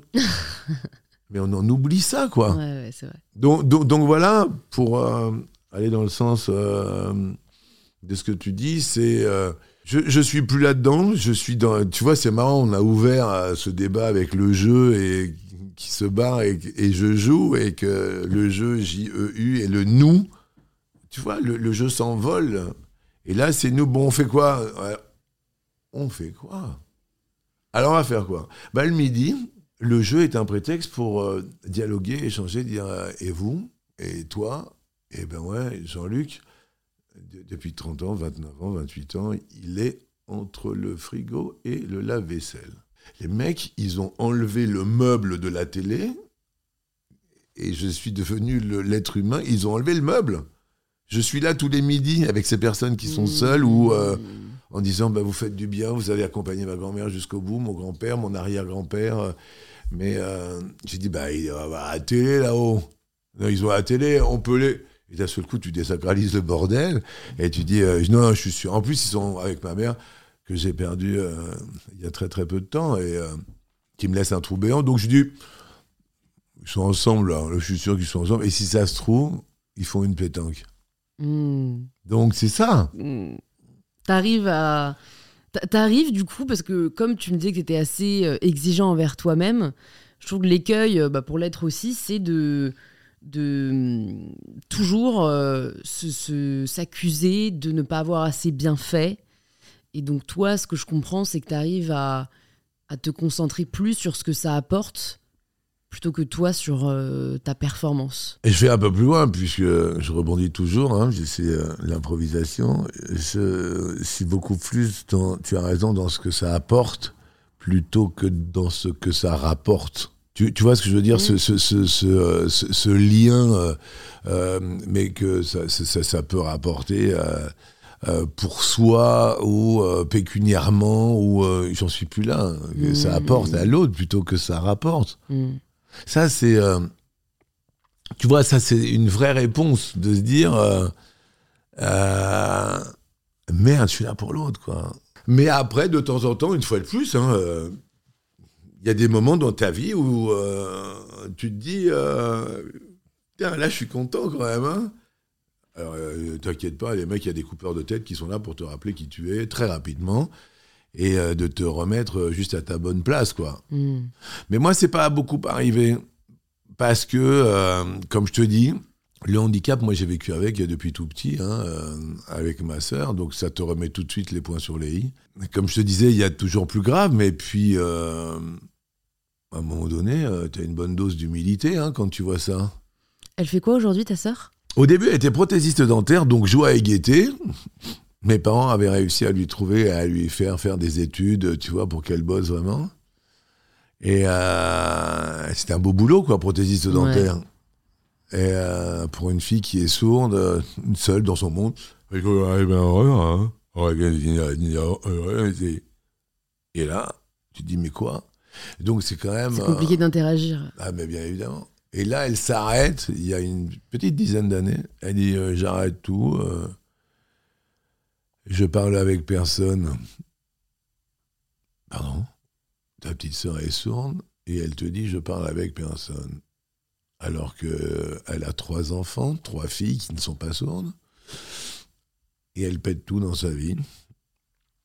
Et elle dit euh, ben voilà, euh, je veux parler avec des gens. Et là, elle trouve un boulot de caissière ce qu'on appelle hôtesse de caisse maintenant, pour être un peu plus élégant, parce que c'était dénigrant le, le, phénomène de caissière, en tout cas ménagère de moins de 50 ans, enfin bon, bref.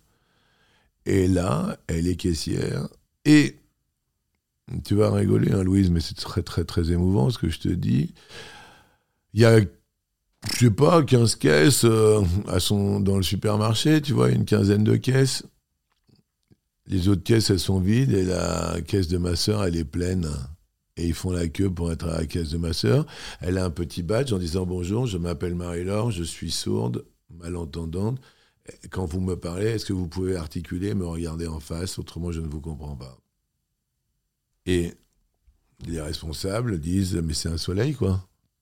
C'est-à-dire que les petites personnes âgées dont je te parle, euh, qui sont là et c'est leur sortie, ça va Marie-Laure et tout. Ah oui, euh, bien sûr, et elle parle comme ça, machin, oui, pardon, machin, tout ça. Ah oui, ça va et tout. Ta caisse, elle est sans arrêt pleine, tu le crois ça? Alors qu'elle était euh, prothésiste dentaire, elle gagnait trois fois plus d'argent. Là, voilà, je suis là, euh, je l'aide, etc. Mais ce lien social, ce tissu social, tu te rends compte? Et nous, on mmh. n'avait pas fait attention à ce que on l'a replongé dans son, dans sa profondeur de, de solitude. Et, et là, elle est hyper épanouie, elle va au boulot. Euh, elle prend son vélo euh, et elle va dire bonjour aux gens et les gens lui disent bonjour. Et ça va vite et ça bouge. Euh, c'est hyper puissant. En fait, c'est ah, le fait qu'elle se soit écoutée et que elle ait choisi de faire ce qui la rendait heureuse. En fait, qui on est pour juger ce choix. un peu comme quand toi, tu as dit ciao aux études et que voilà, tu t'es écouté, tu es allé dans les radios. Vous avez tous les deux eu ce courage mm d'aller vers ce qui vous épanouissait et pas vers ce que la société considérait comme avoir de la valeur ou non, quoi. Non, non, mais en plus, c'est rigolo, euh, sans faire de jeu de mots, mais voilà, pour une sourde s'écouter, c'est génial. Mais c'est mm. génialissime. C'est-à-dire que d'un seul coup, c'est dans son fort intérieur qu'elle s'est dit euh, ben moi, j'ai envie d'aller euh, à la rencontre de l'autre et de garder ce, ce, lien et ce liant euh, je trouve que c'est beau et c'est profond. Et, et au final, on fait la même chose, hein, puisque moi je dis bonjour, Mm. et je dis vous allez bien en fait? Et puis voilà, ça dure un, un- un moment, c'est éphémère. Mais là, je, là je, je sors de 80 émissions tournées en trois semaines à peu près. Il y a des gens qui arrivent de l'île Maurice pour venir me voir. Quoi. Et je dis mais non, si, si, si. Tous les midis, je suis avec vous. Tous les midis, tous les midis, je voulais vous voir. Je savais pas si vous étiez vrai ou pas. Ils viennent un peu pour t'évaluer. euh. en disant mais euh, et là je dis mais on peut s'embrasser et la dame elle pleure parce qu'elle me voit depuis 10, 20, 30 ans à la télé. Elle dit mais vous nous apportez du bonheur tous les jours et mon bonheur euh, elle a économisé pour prendre un billet d'avion, je sais pas si tu te rends compte les gens euh, c'est fou quoi. Mm. Et ils sont là, ils restent et euh, et c'est plus qu'un spectacle, c'est euh, quelque chose de, de- de super fort. Cet accompagnement au quotidien. Mm. Qu'est-ce qui a fait que tu as souhaité euh, passer du côté de l'acting? Alors, de ce que je comprends, tu faisais déjà du théâtre. Mais bon, en Ouais, télé, ouais, moi j'étais comédien avant. en télé tu faisais que de l'animation. Mm. Et je crois que Léo Mattei, c'est euh, la première série où tu joues, non? Non, non, pas du tout, non. Non, non, j'avais fait beaucoup, beaucoup de. En fait, quand je suis arrivé sur Paris, avant de faire des jeux de quoi que ce soit, j'étais comédien et ça n'a pas marché, ça n'avait pas déclenché à l'époque. Mais euh, j'avais tourné avec des gens que tu n'as pas connus, peut-être Roger Hanin dans Navarro, enfin si, sur des réalistes, tu dois savoir à peu près qui c'est. Euh, mais j'avais joué dans Nestor Burma, j'avais joué dans Marc et Sophie, j'avais joué dans Maggie avec Jean-Marc Thibault, mais ça avait jamais pris sur les castings, quoi. Euh, et j'avais fait plein de, petites choses, et puis euh, ça n'avait pas marché. Après, il y a eu euh, ce casting, il y avait... non, non, j'ai eu plein, plein de choses. J'ai fait toujours du théâtre, évidemment. Et avant, j'avais joué. en fait, l'élément déclencheur, ça a été un- un- une fiction que l'on m'avait donnée, qui s'appelait Le Monde des Petits. Voilà, c'était Le Monde des Petits. Et, euh, et on avait cartonné à 7 millions de téléspectateurs, et tout le monde se dit mais, mais il joue, euh, il, il joue super bien, et tout ça. C'était sur One Shot, ça s'appelait un unitaire à l'époque, Le Monde des Petits. Et euh, c'était sur un mec qui se retrouvait seul avec son enfant, puisque sa femme était partie avec la nounou du gosse. Donc, C'est un peu loufoque, quoi. c'est un truc de, de taré. Et, et, et donc là, il y a un détonateur. Et puis après, il voit que ça marche, tout le monde voit que ça marche. Et j'avais fait une série qui s'appelait Victor Sauvage, avec des animaux. J'étais comportementaliste animalier. Ils disaient, ah putain, c'est chouette. Et puis c'était beaucoup trop compliqué de tourner avec des animaux. Le lion. euh, était en inadéquation totale avec l'éléphant, avec la- l'autruche, avec tout ça. Donc c'était trop compliqué. On a créé Victor Sauvage euh, sur un coup de tête et on s'était bien amusé. Et puis après, c'est- et puis après, je suis parti dans Léo Mattei. Donc euh, non, l'acting, euh, non, non, j'ai toujours fait du théâtre depuis, euh, comme toi, très certainement. Ah depuis la tout, seconde. et moi. la- non mais on a tous fait un, un petit cours de théâtre à la à l'école, quoi, depuis la seconde ou la première. Bah, avait- écoute, moi, il n'y avait pas théâtre. Je le regrette d'ailleurs Ah parce ouais. que je trouve que c'est un. il faut. Enfin, moi, je me serais forcée parce que c'est pas du tout ma zone de confort. Mais c'est vrai que ça te donne, je pense, après des, des soft skills assez essentiels pour la suite de ta vie, quoi. Ouais, et puis après, moi, je me suis lancé dans la Ligue d'improvisation française et pendant 15 ans, j'étais à la Ligue d'impro. Ça, ça consiste en quoi? La Ligue d'impro, tu te jettes en plein milieu d'une patinoire et tu improvises euh, librement devant 200, 300, 500 personnes. Et j'ai fait les championnats du monde de Ligue d'improvisation à Marc-en-Barœul à l'époque. Euh, J'étais à la LIFI et c'est du théâtre dans une patinoire. Ça a été créé euh, au Canada, au Québec, parce qu'en fait, les patinoires étaient pleines et les théâtres se vidaient à l'époque, dans Ah les ouais. années 70. Et donc, ils ont adapté euh, les règles du jeu du hockey sur glace dans une patinoire au théâtre. Donc, tu as 20 secondes pour préparer euh, euh, une improvisation qui dure 2, 3, 4, 5 minutes. Soit tu es toute seule, soit tu es à 2, soit tu es à 6. Et euh, et il y a 6 membres dans une équipe face à 6 membres et on se jette dans une patinoire et on improvise euh, sur euh, n'importe quel thème. Sur Oh, je suis un micro pendant 3 minutes. Qu'est-ce qui va encore m'arriver face à moi? Il va puer de la gueule, le mec qui est là. Oh là là Et je vois ses amis là, disons qu'il ne s'est pas brossé les dents ce matin. Je suis un micro pendant 3 minutes. Donc c'est-à-dire que tout ça fait partie du monde de l'imaginaire. Hmm. Mais il est complètement dingue, lui. T'as vu ce qu'il dit? T'as vu ce qu'il a mangé hier soir? T'as vu, il y a encore un peu de cornichon au fond de sa bouche. Et t'es dans le micro, quoi. Et tu dis, mais, mais qu'est-ce qu'il dit? Donc, cette ligue d'improvisation, donc bien avant, effectivement, euh, j'étais comédien bien avant de tout ça. Et euh, j'ai un producteur, là, c'était, émouvant. Parce qu'il y a eu, euh, là, vu qu'on est dans la diffusion de Léo Mattei, là, j'ai invité, on a fait une avant-première à TF1. Et j'ai invité mon premier producteur des Amours, j'ai invité mon premier euh, coproducteur d'Attention à la marche, mes producteurs des 12 coups de midi. J'ai gardé des liens forts et sincères avec ces gens. Et, euh, et le producteur, mon premier producteur des Amours me dit, mais je me rappellerai toujours de ce garçon que j'ai vu à la Ligue d'improvisation. Et j'avais senti quelque chose, je savais pas quoi, mais c'était une, une puissance dans une patinoire. Et le mec était venu me voir à la Ligue d'impro avant. C'est là où t'as repéré Ouais, avant d'accepter que je sois entre guillemets animateur. Je me suis Mhm. jamais senti animateur, hein, je te dis franchement. Je sais pas ce que c'est. euh, je sais pas ce que c'est. Tu te sentais quoi Plus comédien? Non, je me sentais un être humain euh, qui a un hôte d'accueil ou euh, je sais pas, mais, Je vois ce mais, tu euh, dire. une- une- tu vois une personne, quoi. une personne euh, au même titre qu'une autre personne. Alors euh, ouais, peut-être un, médiateur, peut-être euh, quelqu'un qui fasse un peu ce euh, ce lien, comme je te le disais tout à l'heure, entre la société. vous inquiétez pas, j'ai pas peur. Non, bah non, on est filmé, mais eh, vous êtes chez moi. S'il y a quoi que ce soit, je suis là. C'est ce que je dis aux gens. Hein. Tu m'as dit la même chose tout à l'heure, c'était très bienveillant. S'il y a des trucs qui vont pas, t'inquiète pas, c'est pas une émission en direct, on peut. Et tu sais ce que je t'ai dit, puisque je dis bah non. Ça, je sais pas faire. Ah ouais? Je sais pas faire, je sais pas, non. On coupe pas, c'est toi, c'est moi, et c'est pour de, c'est pour de vrai, c'est pour la vie, autrement ça sert à rien. Il y a quelque chose qui m'interpelle dans ton parcours, euh, c'est qu'on sent que t'aimes rire, que t'aimes rassembler, que t'aimes le, le fun. Et j'ai vu que tu as fait du karaté à assez euh, haut niveau. Ouais, ouais, ouais. Ouais, pourquoi? Qu'est-ce qui t'a tiré dans le karaté? Et surtout qu'est-ce que ça t'a appris? Si tu veux, euh, c'est marrant parce que j'ai écouté tes podcasts avec Léa, avec Christophe, euh, tout ça avant, et il y a eu un élément déclencheur, eux, euh, pour faire ce qu'ils ont fait.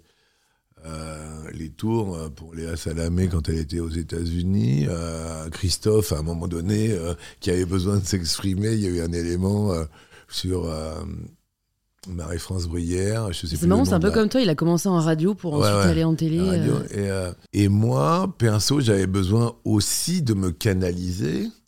Mais j'ai eu cette prise de conscience assez rapidement, hein, puisque j'avais 14 ans quand j'ai commencé le karaté. Et puis sur cette différence aussi, j'ai commencé, euh, tu vois, à un moment donné, dans la cour de récré, euh, c'est bon, quoi. hmm. Donc j'avais besoin de savoir, moi perso, jusqu'où je pouvais aller, et puis savoir me défendre, et puis, euh, et puis aussi euh, me sentir bien dans mon corps. T'as besoin de ça, je veux dire. euh, et de 14 ans après, j'ai eu mon, mon accident de moto, comme tu le sais, qui m'a. euh, ils m'ont déclaré mort sur la route, quoi. Ça, c'est ça, c'est quand même chaud. Ils m'ont déclaré Et mort toi, sur tu, la route. te- tu te sentais mort sur la route? Euh, non, pas du tout, puisque je les ai entendus. J'ai entendu le gendarme hein, dire euh, il est mort. Non, c'est horrible. Et, Et là, et tu, tu- pouvais pas répondre. Et, T'étais ben t'étais- et- dans le coma. Et après, je suis parti dans le coma pendant pas mal de temps. Euh, mais j'ai entendu le mec. Il dit, ah bon, et toi, euh, tu vois, tu te dis, euh, avec du recul quand même, tu, tu l'entends. Donc j'ai arrêté le karaté, mais effectivement, j'ai fait les championnats de France de karaté.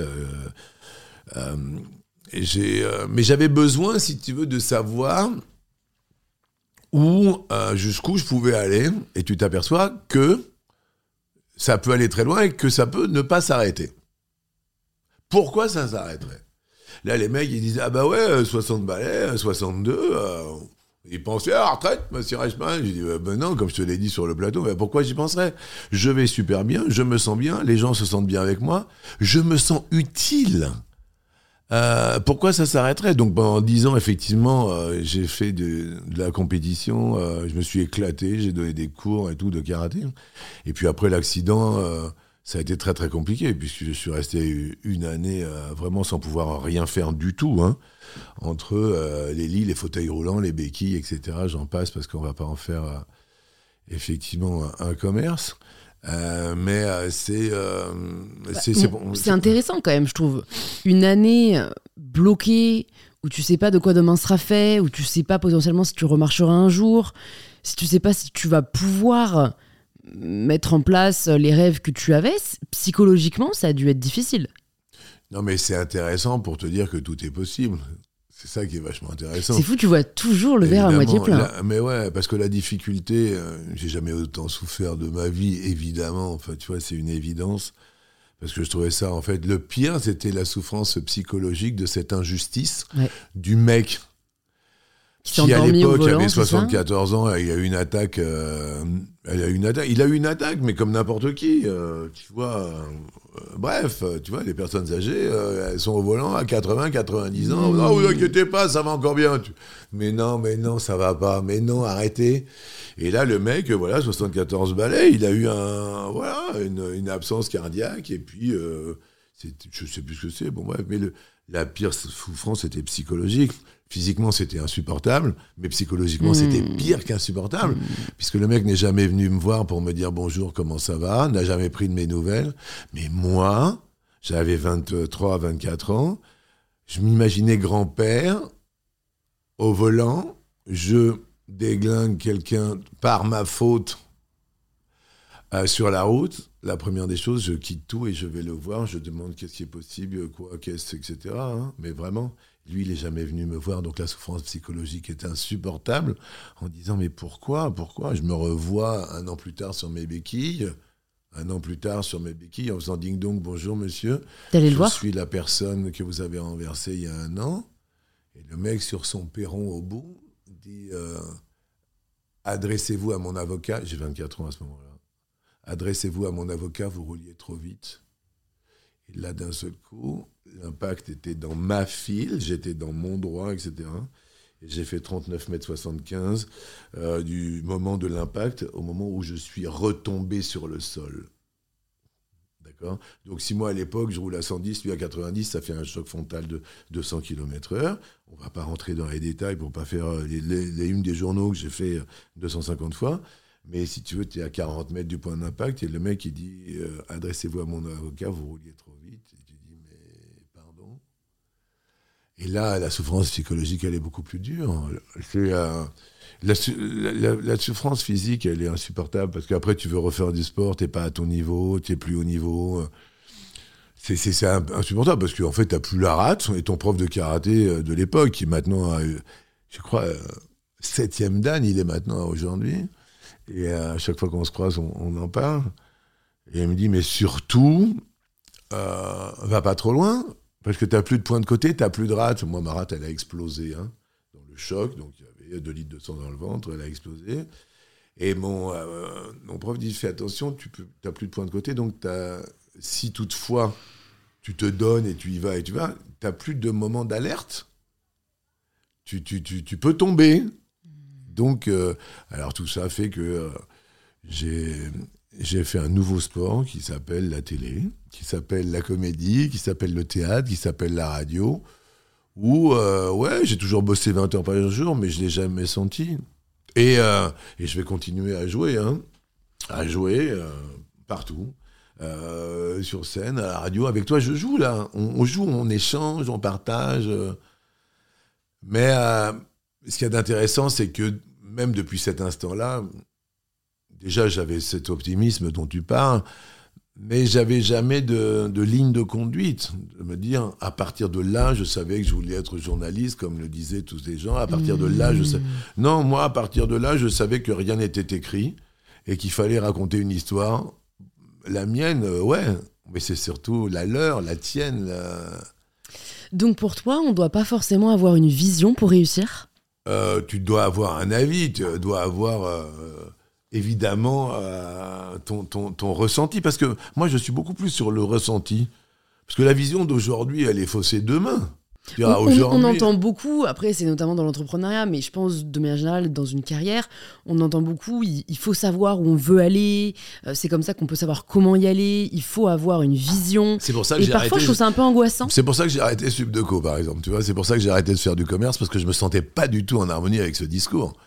Mais euh, pour moi, c'est surtout pas ça. Action, réaction, hein. Euh, action, réaction, d'accord. Mais enfin bon, ouais, et alors? Non, mais bon, voilà, échangeons plutôt et, et, et le mot ensemble va prendre tout euh, son écueil, va, va prendre toute. euh, euh, Sa substance. Ouais, et puis tu, tu- tu peux faire éclore une idée quand on est ensemble et qu'on la partage. Le mec qui est tout seul, ouais, c'est le mec, comme je te disais, Roland Courbis qui dit Mais putain, eh, t'es un vrai coach, il faut qu'il y ait des mecs comme ça qui soient rassembleurs. Ce qu'il y a de- d'extraordinaire, par exemple, ça fait la dixième saison de Léo Mattei, et là, on a fait un petit point, évidemment, avec les. J'ai plus de bureau depuis 15 ans, donc c'est assez rigolo. J'ai pas de bureau.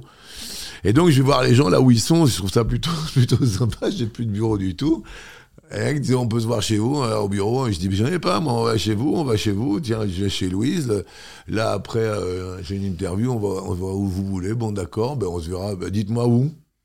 Mais je, trouve, je trouvais ça vachement intéressant. Et, et donc, euh, euh, ce qu'il y a de, de beau, c'est qu'on le, le fasse avec ce mot ensemble et qu'on crée des choses ensemble et qui sont surtout pas euh, dans une ligne de conduite effectivement morale, mais qu'on n'ait pas qu'on n'ait pas à se dire tiens moi j'ai envie vraiment de faire ça.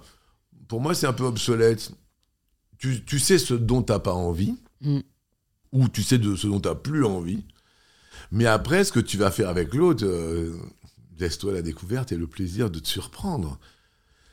Parce que c'est ça aussi la, su- la surprise, de, les, les- les- les belles surprises, elles sont là. euh, elles sont dans le, dans le partage, elles sont euh, dans étonne-moi, dans tiens, on va essayer d'avoir un, un soubresaut d'idées et peut-être que ça va en faire un concept, peut-être que ça va en faire euh, quelque chose, mais pourvu que ce soit partagé, quoi. Quand on était ensemble euh, sur le bateau de quelle époque, euh, notamment, on venait de te remettre, entre guillemets, le titre d'animateur préféré des Français, mais que tu as déjà depuis pas mal de temps. Qu'est-ce qu'il faut pour être numéro un? Tu vois, tu nous as parlé de la sincérité, de, de, de même de l'envie, de la passion, ça je l'entends. Je pense qu'il faut autre chose quand même pour... euh, Qu'est-ce qui te distingue de tous les autres animateurs très bons, très compétents, très passionnés? Non, il faut être vrai, euh, il faut garder sa personnalité, il faut être sincère, mais il faut être vrai. C'est-à-dire que euh, il y en a beaucoup qui sont le remix du comeback de plein de choses et qui regardent tout ce qui se fait et qui font la même chose, du moins ils essayent de faire, etc. Moi, je crois qu'il faut être vrai. C'est ça. On parlait de, de Chavannes euh, qui est insupportablement vrai. Donc, dans insupportablement vrai, il y a insupportablement vrai. Donc, envers lui-même, il doit être insupportable. De temps en temps, euh, avec les, euh, les personnes dans son entourage, ça doit être compliqué, mais il est insupportablement vrai. Donc, je crois qu'il faut être vrai. Et je faisais un petit point, comme je te disais, sur euh, la dixième saison de Léo Mattei. Cette année, on a euh, donné la possibilité à 870 personnes d'être avec nous. Donc, on a employé 870 intermittents ou, euh, ou des personnes, voilà, que ce soit dans, dans le casting, dans la figuration, que ce soit au catering, que ce soit dans la sécurité, dans les camions, dans tout ça. 870 personnes, dont 720 locales sur la région PACA. Et toutes ces personnes veulent rebosser avec nous depuis des années. Ça fait 6-7 ans maintenant qu'on est à Marseille. Et ils sentent euh, tous qu'on est, qu'on est vrai. Donc, euh, moi, j'ai, en fait, numéro un, euh, c'est assez délicat parce que c'est une putain de responsabilité, quoi. C'est-à-dire que t'as, t'as pas le droit de tromper les gens, quoi. T'as pas le droit, comme tu disais. T'as pas le droit de décevoir, hein, au-delà de ça. Ouais, voilà, t'as pas le droit de les décevoir. Donc, pff, c'est dur, hein alors bon, t'as pas le droit de te mettre les doigts dans le nez, t'as pas le droit d'avoir des bourrelets sur le bide parce que tu fais la une de tous les journaux. Oh zut, t'as vu l'année dernière, il avait deux bourrelets, maintenant il a triple bourrelet. Il a trois bourrelets sur la plage. avec- Putain, heureusement, j'ai toujours la même femme, hein, parce que là, autrement, ça va être compliqué. Oh, il est avec une nouvelle. Oh, et puis elle est plus jeune. Non, non, elle est plus vieille. Donc, elle était pas blonde. Non, bah, moi, tout va bien de ce côté-là. Et, euh, et je me satisfais totalement de ce que j'ai. Plutôt que sans arrêt aller chercher pourquoi le ailleurs, du ceci, du cela. Euh, je suis très, très heureux de, de, de, de ce que j'ai. Et euh, voilà, j'ai pas des besoins euh, euh, surnaturels. Je fais avec ce que j'ai. Et j'essaie surtout de ne pas me prendre pour un autre. Donc. Est-ce que tu as déjà eu des problèmes de santé mentale? Alors, contrairement à certains, je suis jamais allé chez un psy. C'est Alors, vrai. Jamais. Jamais, mais j'aurais bien aimé y aller pour en faire des sketchs, comme beaucoup de gens ont fait déjà. J'avais un concept, ce dont je t'ai parlé tout à l'heure, c'était un des concepts. Ah, j'étais le psy euh, d'un plombier, de machin, de tout ça. Mais là, je te parle de ça il y a 30 ans euh, en arrière. Non, je suis jamais allé chez un psy. Euh, non, non, je me suis toujours assez écouté. Mais c'est pour ça que peut-être aussi, pour répondre tout à l'heure, que j'ai fait du karaté. Comme ça, je répondais moi-même à mes propres interrogations, ou alors à travers l'autre, hmm. en disant qu'il y a toujours plus fort. Euh... Et t'évacuer de cette manière. Et même lors du décès de ta maman, tu t'es pas dit euh, que pour, euh, pour vivre le deuil, tu souhaitais être accompagné euh Non. Non, non, elle m'accompagne au quotidien. tu vois, elle est là, sur mon écran. elle est rayonnante. D'accueil, et, et, elle est là toujours, encore. Elle est. Non, non, non, elle m'accompagne. Euh, elle est là, euh, tu vois, là, elle est en train de se garer devant, puisque c'est la même voiture qu'elle. Moi, ça m'a interpellé parce que euh, quand on était dans les loges en train de se faire maquiller, tu étais derrière moi, tu parlais de ça avec l'équipe de maquillage, tu parlais de la mort de ta maman, et c'était assez touchant. je me suis dit, ah, c'est assez beau qu'il s'ouvre, enfin, vraiment naturellement, quoi. Ouais, parce qu'il y a eu dû avoir un, élément déclencheur, euh, autrement j'en parle pas comme ça, mais euh, elle nous a appris tout ça, euh, elle m'a appris à, elle m'a appris à rire, voilà, sur ces phénomènes d'autodérision, elle était cinglante, ma mère. Elle était dans la vérité, même de temps en temps, beaucoup trop, beaucoup trop cash. Euh, c'est marrant, ma grand-mère est aussi vachement comme ça, ah euh, hyper cash.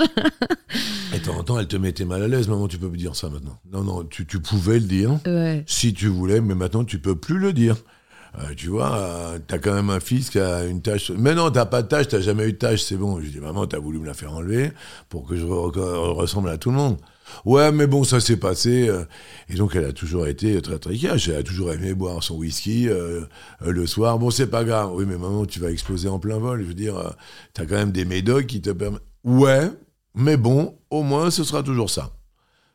Chin à la tienne, et voilà. Et elle a toujours été comme ça. Mais elle fait partie de moi, hein, sincèrement, et elle m'accompagne. Elle, c'est son rire qui me, qui me manque le plus sa voix, son rire. Euh. Et puis, euh, alors c'est pas du tout dans le phénomène qu'est-ce que tu ferais à ma place, hein, parce qu'elle le ferait mal aujourd'hui, parce que elle me foutrait dans le fossé à tous les coups. Mais, euh, mais elle, voilà, ce, dont je me rappelle, c'est surtout profitez-en, faites du bien. mais ce côté verre à moitié plein, eux, ils ont souffert. Hein, C'était des enfants de la guerre. Hein, ta grand-mère, tu vois, ça peut être mm. ma mère. Et et, euh, ces gens-là ont souffert beaucoup. Et euh, mon père était beaucoup plus intérieur, alors que ma mère, elle était euh, toujours bon. Alors, qu'est-ce qu'on fait? Qu'est-ce qu'on mange? Quand est-ce qu'on se voit? Quand est-ce qu'on se prépare? Il y avait toujours quelque chose pour un prétexte pour être ensemble. Pour vivre tant qu'on le peut, quoi. Un prétexte pour partager, pour être ensemble. Vivre, oui, mais pas seul. Mm. Le, le, le, mec, enfin pour moi, hein, qui est riche, c'est celui qui, qui, partage et qui tend la main à l'autre, comme tu le, tu vois, ça fait un moment, ça fait cinq minutes qu'on parle, là, certainement, et, et, ça tourne autour de ça. Mm. Euh, parce qu'autrement, à quoi bon? Alors ouais, effectivement, je suis assez positif, je suis assez joyeux, euh, et moi, tous ces phénomènes, euh, je me rends compte, toutes ces poubelles qui sont brûlées, les pauvres poubelles, elles n'ont rien demandé à chaque fois, à chaque génération, à chaque euh, manifestation, c'est les poubelles qui trinquent. Personne se prend la tête en disant la pauvre poubelle, quoi. Le mec, il s'appelait le préfet poubelle, Eugène Poubelle d'ailleurs. Euh, donc le, nom poubelle vient de ce, monsieur-là. Et toutes ces poubelles-là, c'est pas une injustice, ça, la poubelle on n'en parle pas assez dans les journaux. C'est marrant parce que ce matin, j'ai fait une petite story en disant que je te recevais sur une Power et donc euh, si jamais les gens avaient des questions, et donc il y en a pas mal qu'on a abordé, mais en effet, maintenant que tu en parles, il y avait cette question qui est revenue plusieurs fois. Est-ce qu'il est aussi heureux qu'il a l'air d'être? J'ai l'impression que oui. Euh, ouais. En, ouais, en ce moment, ouais. C'est-à-dire que alors le, bonheur, euh, c'est vachement intéressant à hein, ce que disent les gens. Il faut toujours écouter ce qu'ils disent. Moi, intérieurement, je suis totalement heureux. Tu sais, euh, j'ai mes enfants qui vont super bien. Joie et gaieté. Euh, donc, c'est une famille recomposée. On a six. Il n'y en a pas un qui est dans l'audiovisuel ou qui veut faire audiovisuel. Quel bonheur Mais donc, euh, et donc je suis super heureux parce que parce que il s'éclate sans ça, quoi. Et euh, et, non, non, je, non, non, ouais. C'est vrai que je là en ce moment, je suis heureux parce que je vais bien, parce que euh, j'ai des projets de vie. J'ai C'est des quoi tes projets projets de de vie vie. C'est-à-dire que j'ai des projets. euh, T'es obligé de nous les révéler. non, mais de, de, de m'occuper de ce que j'aime. Tu sais, euh, le- le- la, performance, c'est de faire ce que tu aimes avec ce que tu aimes. C-E-U-X. Et là, je fais ce que j'aime euh, avec ce que j'aime. Et je- je- j'ai pris euh, la résolution, par exemple, pour l'instant, de plus faire de radio. Alors qu'on me propose de faire de la radio, j'en suis malade de dire non. Et, euh, et je suis heureux parce que je, dis, je peux dire non, mais ça me rend malade. hein, Parce que ah, quelle joie de faire de la radio comme toi, des podcasts, de, de découvrir des gens, de rencontrer des gens. Quel bonheur d'apporter le bonheur aux gens. J'ai refusé de faire du théâtre, je refusé de faire une comédie musicale. je- Tout ça pour prendre du temps de, de, de vie. Parce que autrement, ça va trop vite, quoi. Mmh, sûr, ça, c'est sûr. Ça va trop, trop vite. Et ça me fait là- peur parce que moi, je m'en rends déjà compte et tout le monde me dit, tu verras, plus tu vieillis, plus ça passe vite. Ouais. Et je me dis, bah merde, moi, ça passe déjà super vite, je trouve là. Bah, C'est-à-dire que si tu peux pas prendre du temps pour voir euh, tes potes et tes amis, ouais, attends, il faut qu'on prenne un moment. Eh ben, alors on le prend le moment où on, on prend un rendez-vous. Ouais, j'ai ra- rendez-vous avec Louise. Et là, euh, avec Louise, on a dit qu'on le ferait pas tout de suite, mais euh, ben oui, mais j'ai dit on va le faire. Et donc on le fait. Et j'ai dit pas tout de suite. J'avais dit au printemps. Mm. Euh, Right on time. et ton cœur et mon cœur sont repeints au vin blanc. Et, euh, et euh, voilà, on le fait. Mais il faut prendre le temps de, de bien faire les choses. Alors ça, là, c'est maintenant, moi qui ai un petit peu d'avance sur toi hein, dans la vie, que je peux te dire ça. Prendre le temps de bien faire les choses. Tu remarqueras que, euh, par exemple, j'ai jamais produit pour les autres personnes. Euh, je veux pas être, euh, tu vois, l'industriel de service. euh, Il y a plein de producteurs qui produisent, qui font plein de, et, je respecte énormément. Hein. Les animateurs, producteurs, les comédiens, producteurs, qui, tu vois, ils, ils sont toujours en soif d'autre chose. Moi, j'essaye de prendre le temps pour, euh, pour moi et, pour ce que j'aime. Le, le fait est que j'ai jamais produit. Pourtant, on m'a demandé des dizaines et des centaines de fois. Je veux dire, avec toi, ce que tu fais, ce que tu sais, ce que tu as. Ouais, je transmets mon savoir, euh, mais je préfère transmettre et bien accueillir les gens plutôt que de penser à autre chose quand je suis avec eux, quoi. Là, bon, bref, c'est la société qui veut ça. Tes gosses, ils sont sur leur téléphone. Toi aussi, tu es sur ton smartphone pendant le déjeuner, tout ça. euh, euh, c'est insupportable. Euh, mais en même temps, c'est partie de la société. Donc, euh, moi, je, je- je prends le temps. à Aujourd'hui, j'ai toujours pris le temps et j'ai jamais produit pour personne. À part, euh, moi, les pièces de théâtre, la radio, tout ce que, ou là où j'étais impliqué personnellement. je suis Comme ça, tu restes focus, quoi. je suis producteur artistique, mais aujourd'hui, les, les résultats qu'on fait euh, 28 ans plus tard ou 30 ans plus tard, que ce soit euh, dans, les, dans les fictions ou que ce soit, euh, voilà, les, les résultats, ils sont, ils sont super là. Et je me dis que, comme tu parlais d'exigence, non, ça fait partie de mon ADN. Donc je veux pas m'éparpiller et prendre du temps de bien faire les choses. Mm. ouais. J'ai quelques dernières questions pour toi. Déjà, je me demandais, euh, en effet, avec euh, toute ta tribu, euh, est-ce que vous avez des sujets de discorde avec tes enfants? Sans arrêt. C'est vrai? Ah ouais, ouais, ouais. sur, sur quel sujet? Est-ce qu'il y a des grands, des, je sais pas, des grands thèmes, des, des croyances sur lesquelles vous n'êtes pas Ouais, d'accord? ouais, je dis qu'il faut faire attention à ce qu'ils disent, à ce qu'ils font. euh. C'est vrai que de temps en temps, le, le- le vocabulaire d'aujourd'hui peut être très dénigrant et, et glisser vraiment euh, cette langue française où. Là, je, je- je me suis aperçu que euh, j'avais lu un. Je lis un quotidien sportif par jour et un quotidien voilà, qui, qui relate un petit peu toutes les infos euh, que l'écriture risquait de ne plus être obligatoire avec l'intelligence artificielle. Là, d'un seul coup, tu pètes un boulard, quoi. Et on dire, ouais, mais papa, c'est bon, il n'y a plus personne qui écrit. Pardon. Et là, Si. là- non, non, mais tu comprends. tu devrais écouter Louise, elle écrit. Comment ça, Louise, elle écrit? Euh, Non, non, mais ça, c'est, oui, sujet de discorde. Euh, l'orthographe, le ceci, le cela, la. euh, J'en ai un qui vient de passer le bac, euh, tu parles, il passe le bac au mois de mars maintenant, mais, mais on est où quoi? Ouais, mais papa, c'est cool. Donc tu fais quoi jusqu'au mois de septembre? Non, mais t'inquiète pas, ça va le faire. Non, non, mais tu fais quoi, quoi? Donc il y a des moments de discorde en disant, mais c'est impossible de passer le bac. quoi. Enfin, moi, j'ai passé le bac, euh, je l'ai révisé devant Roland Garros. Mm. Donc c'était euh, déjà. Donc effectivement, sur le, le phénomène de d'essayer d'à peu près bien parler, à peu près bien écrire, ça c'est un gros sujet de discorde. ouais. Après, non, je suis, euh, je suis assez en ouverture quand je suis pas d'accord. euh. là, euh, je trouve quand même que ce qu'il y a de bien, c'est que nous, on était beaucoup dans un présent,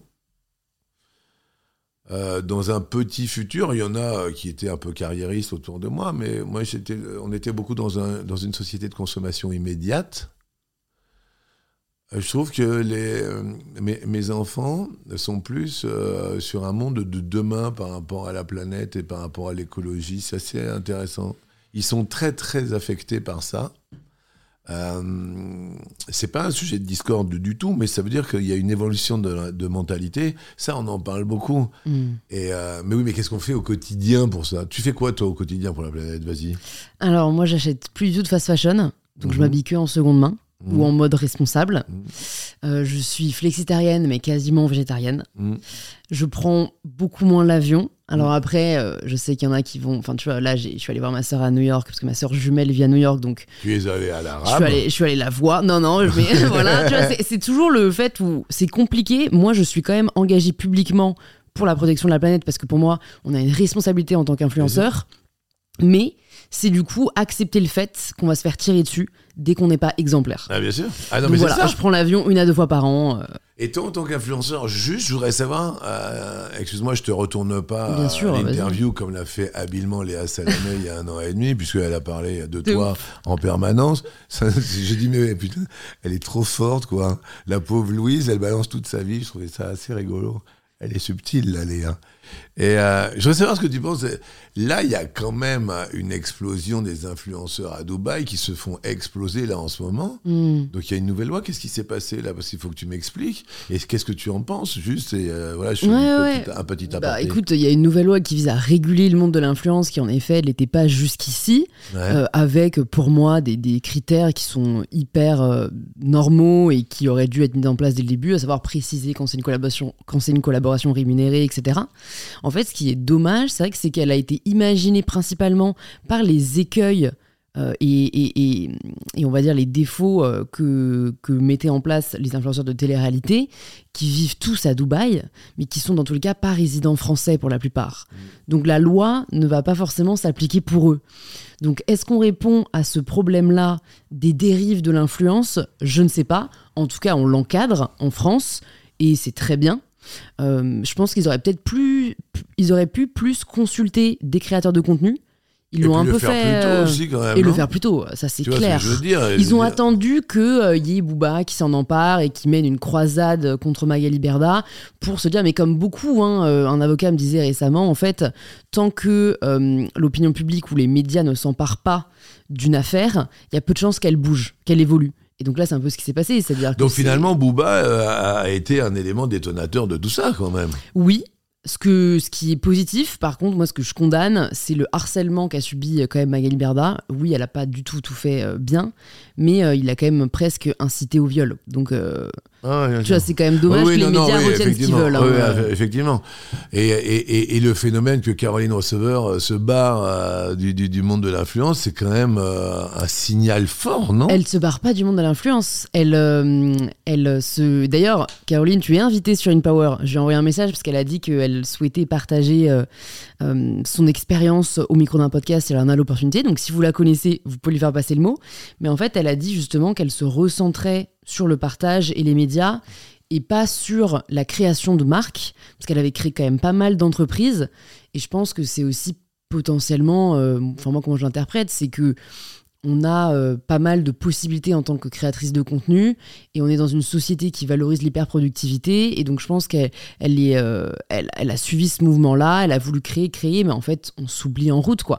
Donc là, de ce que j'ai C'est rigolo hein, ce qu'on dit là, parce que je te parlais tout à l'heure de hyper performance.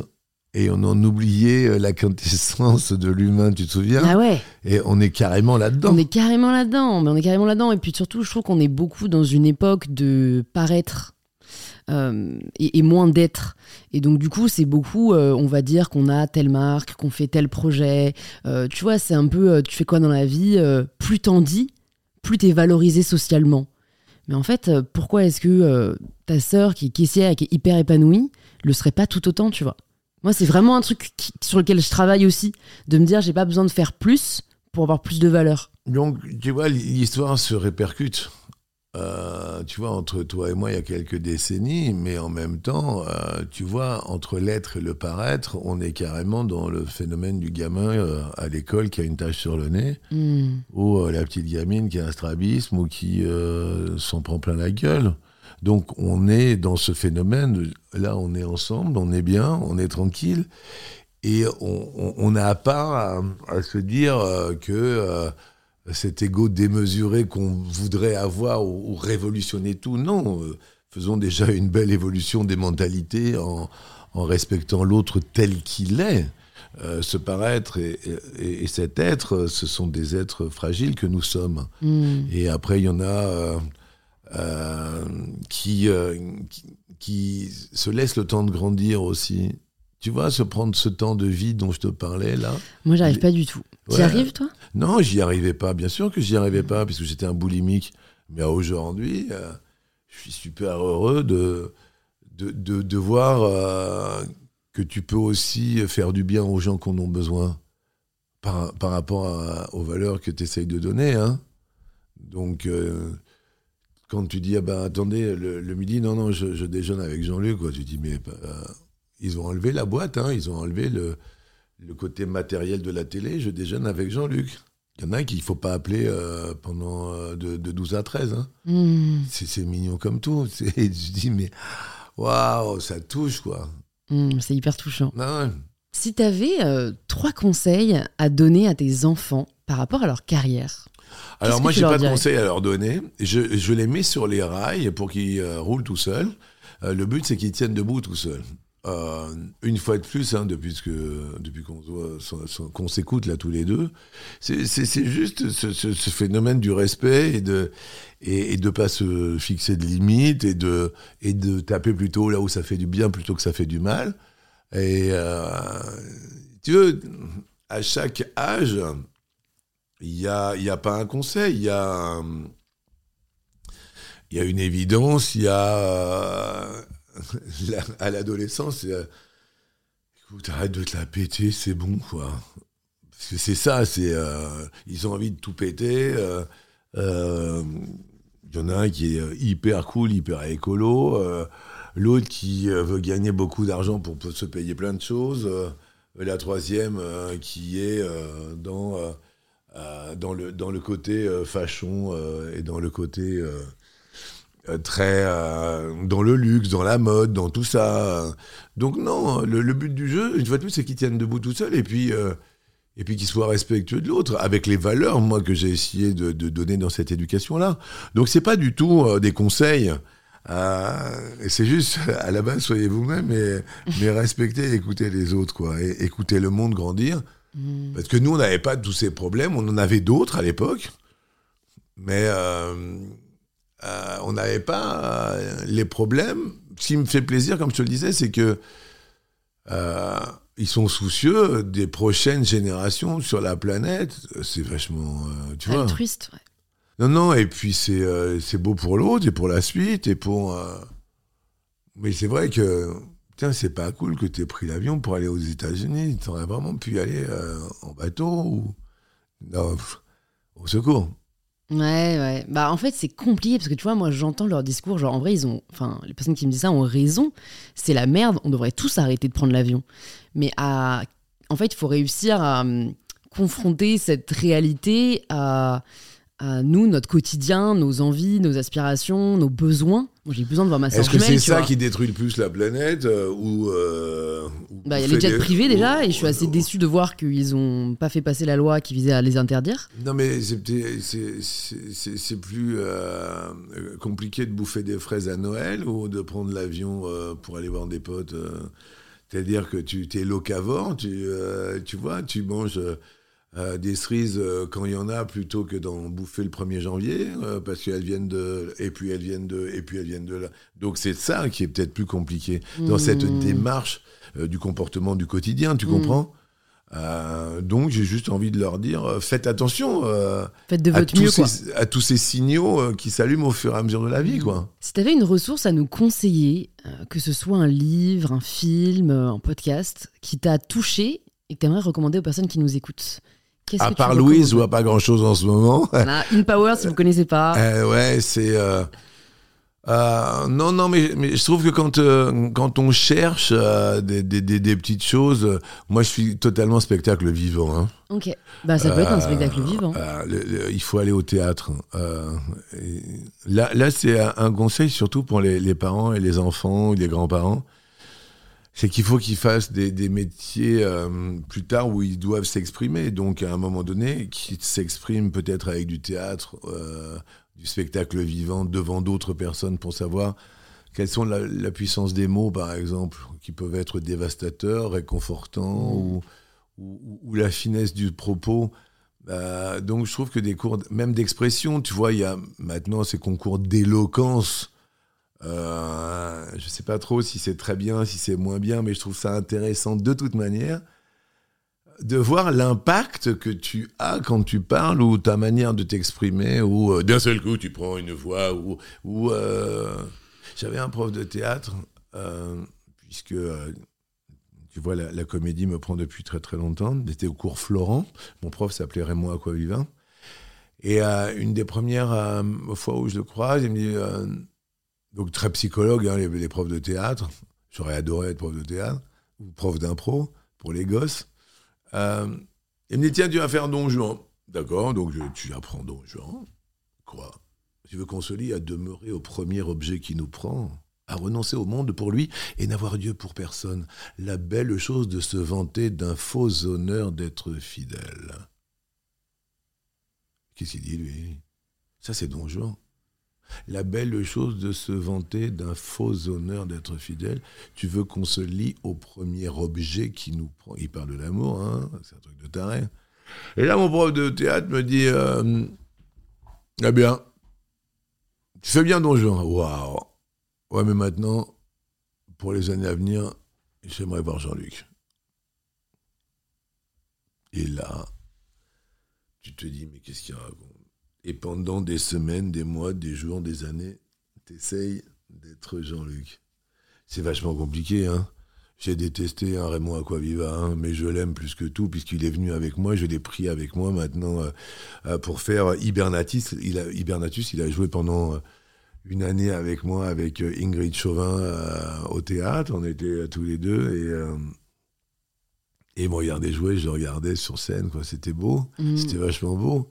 Mais c'est lui qui t'apprend, donc euh, voilà, pour les gosses allez faire de l'expression orale, allez, euh, allez euh, vous frotter sur des planches plutôt que de faire en loose dé derrière des, écrans et, à rester surtout incognito derrière en ne disant rien, sans adresse IP, sans rien, et, Mm.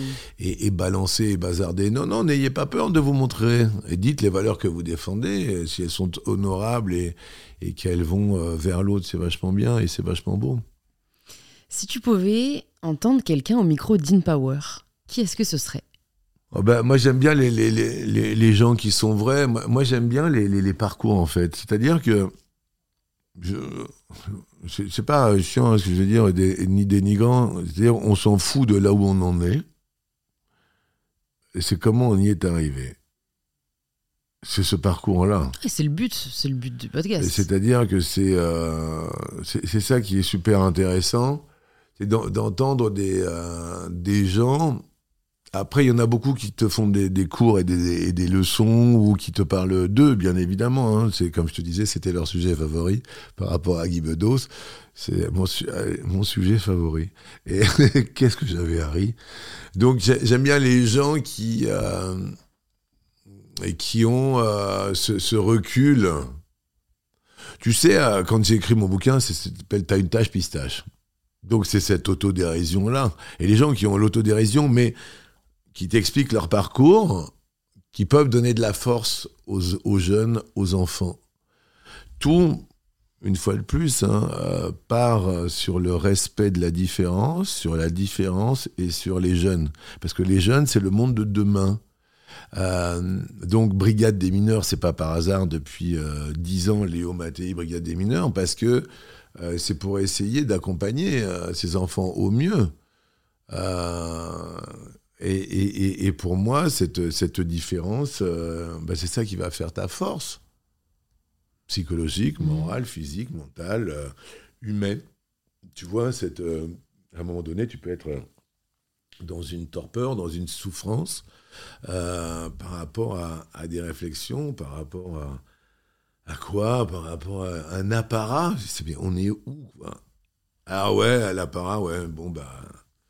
Bah non, bah Reichmann, il se maquille plus, ouais, il se coiffe plus. euh, là, bah, on se laisse pousser les cheveux. euh, oh, putain, il a les cheveux longs, ça fait crade, on s'en fout. ouais, bah, il est comme il est, quoi. Mm. Donc, euh, Donc, est-ce qu'il y a quelqu'un dont tu admires particulièrement le parcours et que t'aimerais euh, que t'aimerais entendre, dont t'aimerais entendre l'histoire? Non, j'ai adoré. En fait, c'est con.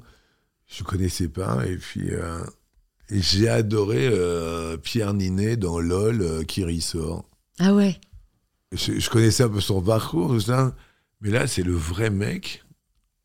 Il est Tu vraiment drôle. Non, mais non seulement il est drôle, mais euh, je sais pas quel âge il a, mais cette jeunesse, cette fraîcheur, cette insouciance, cette joie de partager. euh, j'ai vraiment découvert ce mec, ouais. C'est euh, c'est un. Voilà, et puis, euh, et puis je l'ai trouvé d'une sincérité déconcertante. Voilà pour répondre à ta question. Ouais, bah super. Pierre, euh, l'invitation est, est ouverte. Ouais. Écoute, je vais te poser la dernière question, la question signature du podcast. Ça signifie quoi pour toi prendre le pouvoir de sa vie? Bah, c'est d'être. Euh, euh, euh, sous prétexte de me, de me répéter, c'est de. Plus tu avances, c'est d'être au plus proche de toi, de ce que tu es, euh, sincèrement et, et, et profondément. Donc, c'est se ressembler euh, le plus possible, mais dans cette vérité, pas dans ce. Euh, je sais pas comment dire, parce que. euh, on est toujours dans cet apparat, quoi. Donc ça, c'est super délicat. Euh, dans une espèce d'intérêt. Tu vois, ce désintéressement, il est intéressant parce que je, je voudrais pas me répéter, mais je suis beaucoup sur l'autre. Euh, donc si quelque part, euh, moi, euh, j'ai pris le pouvoir de ma vie en, en essayant de de tisser ces liens pour que l'autre soit mieux et qu'il s'épanouisse dans le respect de l'autre, euh, pour moi, j'ai pris le pouvoir de ma vie. Euh, me ressembler le plus possible et être le plus proche de moi-même, c'est de plus en plus le cas. Et encore plus depuis que maman est partie. J'ai plus personne devant. J'ai plus personne. euh, ma mère me dit plus euh, Jean-Luc, euh, tu as les cheveux trop longs. Je dis, à 87 balais, elle me disait, eh ben, tu vois, quand même, là, la chemise, eh ben, je te serre un peu quand même, hein. Maman, euh, 60 balais quand même. tu t'imagines. Donc toi, t'en as 25, c'est ça? T'as quel âge? 25. Ouais, t'en as 25. Et ta grand-mère qui dit, oh, bah, je t'ai bien aimé. euh, et puis bon, elle est cash. Puis, ah ouais, mais t'as vu, euh, t'habiller en vert, euh, tu sais que ça porte malheur. Et me dis, mamie, bah, j'ai envie de m'habiller en vert. Moi, la première chose que j'ai faite, euh, ce qui était impossible sur le au théâtre, euh, dans Nuit d'ivresse, donc, je demande à Josiane Velasco de l'adapter version homosexuelle. Donc la majorette, ta ta ta ta ta ta, ta, Josiane Velasco devient un homme. J'ai une histoire d'amour avec un homme, moi, puisque euh, quand j'ai mis euh, pour la première fois des couples homosexuels sur euh, les canapés des amours, on m'a dit mais on va faire des spéciales homosexuels. Je dis mais non. Ça sera juste un épisode, quoi. Mais non. Et là, je te parle de ça en 97, hein, donc tu vois, L'année de ma à 25 naissance. ans. C'était à 25 ans, mais c'était impossible de mettre des couples homosexuels. Les blacks euh, et tout, les blancs, il y avait des blacks, c'est l'époque de Black Blamber, hein, Black Blamber, euh, la Coupe du Monde 98, etc. euh. Et d'un seul coup, tu te dis, mais euh, non, euh, on est dans une normalité, on essaye juste de, de faire du bien aux gens et, de faire de la, de la transmission. Donc prendre le pouvoir de, de, de- de sa vie, c'est voilà, d'être à la fois en accord euh, avec soi-même et de se ressembler de plus en plus pour euh, un putain de monde meilleur, quoi. Et pas que le tien. Non, mais sans déconner. Euh, moi, je fais ça. Alors, ouais, j'ai une grande famille, ouais, et j'ai envie que tout le monde se sente bien. Mais là, hier, j'ai fait 500 bornes pour aller voir des, des personnes qui avaient besoin de moi, quoi. 500 bornes aller. Et tu te dis, euh, ouais, bah, j'y suis allé, ouais. Et, euh, et on était bien, et je me suis dit, euh, j'étais rincé. Je suis rentré euh, là à 1h du matin, et puis je suis avec toi ce matin. Comme tu sais, j'avais un rendez-vous à TF1, tout ça, parce que voilà, pour la suite des événements. Et j'ai dit, voilà, tu vois, j'avais deux minutes de retard, je me suis dit, j'avais rentré en retard. J'ai horreur d'être en retard, mais bon, bref. Mais je suis là, et, et j'essaye d'être. euh, voilà, d'être à la hauteur de tes attentes à toi sur l'instant présent. Et donc, j'ai pris le pouvoir de ma vie en venant te voir et de répondre présent à ton invitation. Bah, merci Jean-Luc. Merci d'avoir pris le pouvoir de ta vie de cette manière. Non, mais c'était cool. Pour les bien. personnes qui nous écoutent maintenant et qui veulent en savoir plus sur toi, sur tes projets, sur Léo Mattei, est-ce que tu peux nous donner les infos? Comme ça, je les mettrai euh, dans la barre d'infos. Alors, les infos, c'est euh, le podcast de Louise, ça c'est très très important. Et puis, euh, le reste, euh, vous inquiétez pas, la vie fera le reste, c'est pas grave, j'étais là pour toi avant tout. C'est très gentil. C'est très gentil Jean-Luc. Merci beaucoup et puis j'espère à bientôt. Avec plaisir.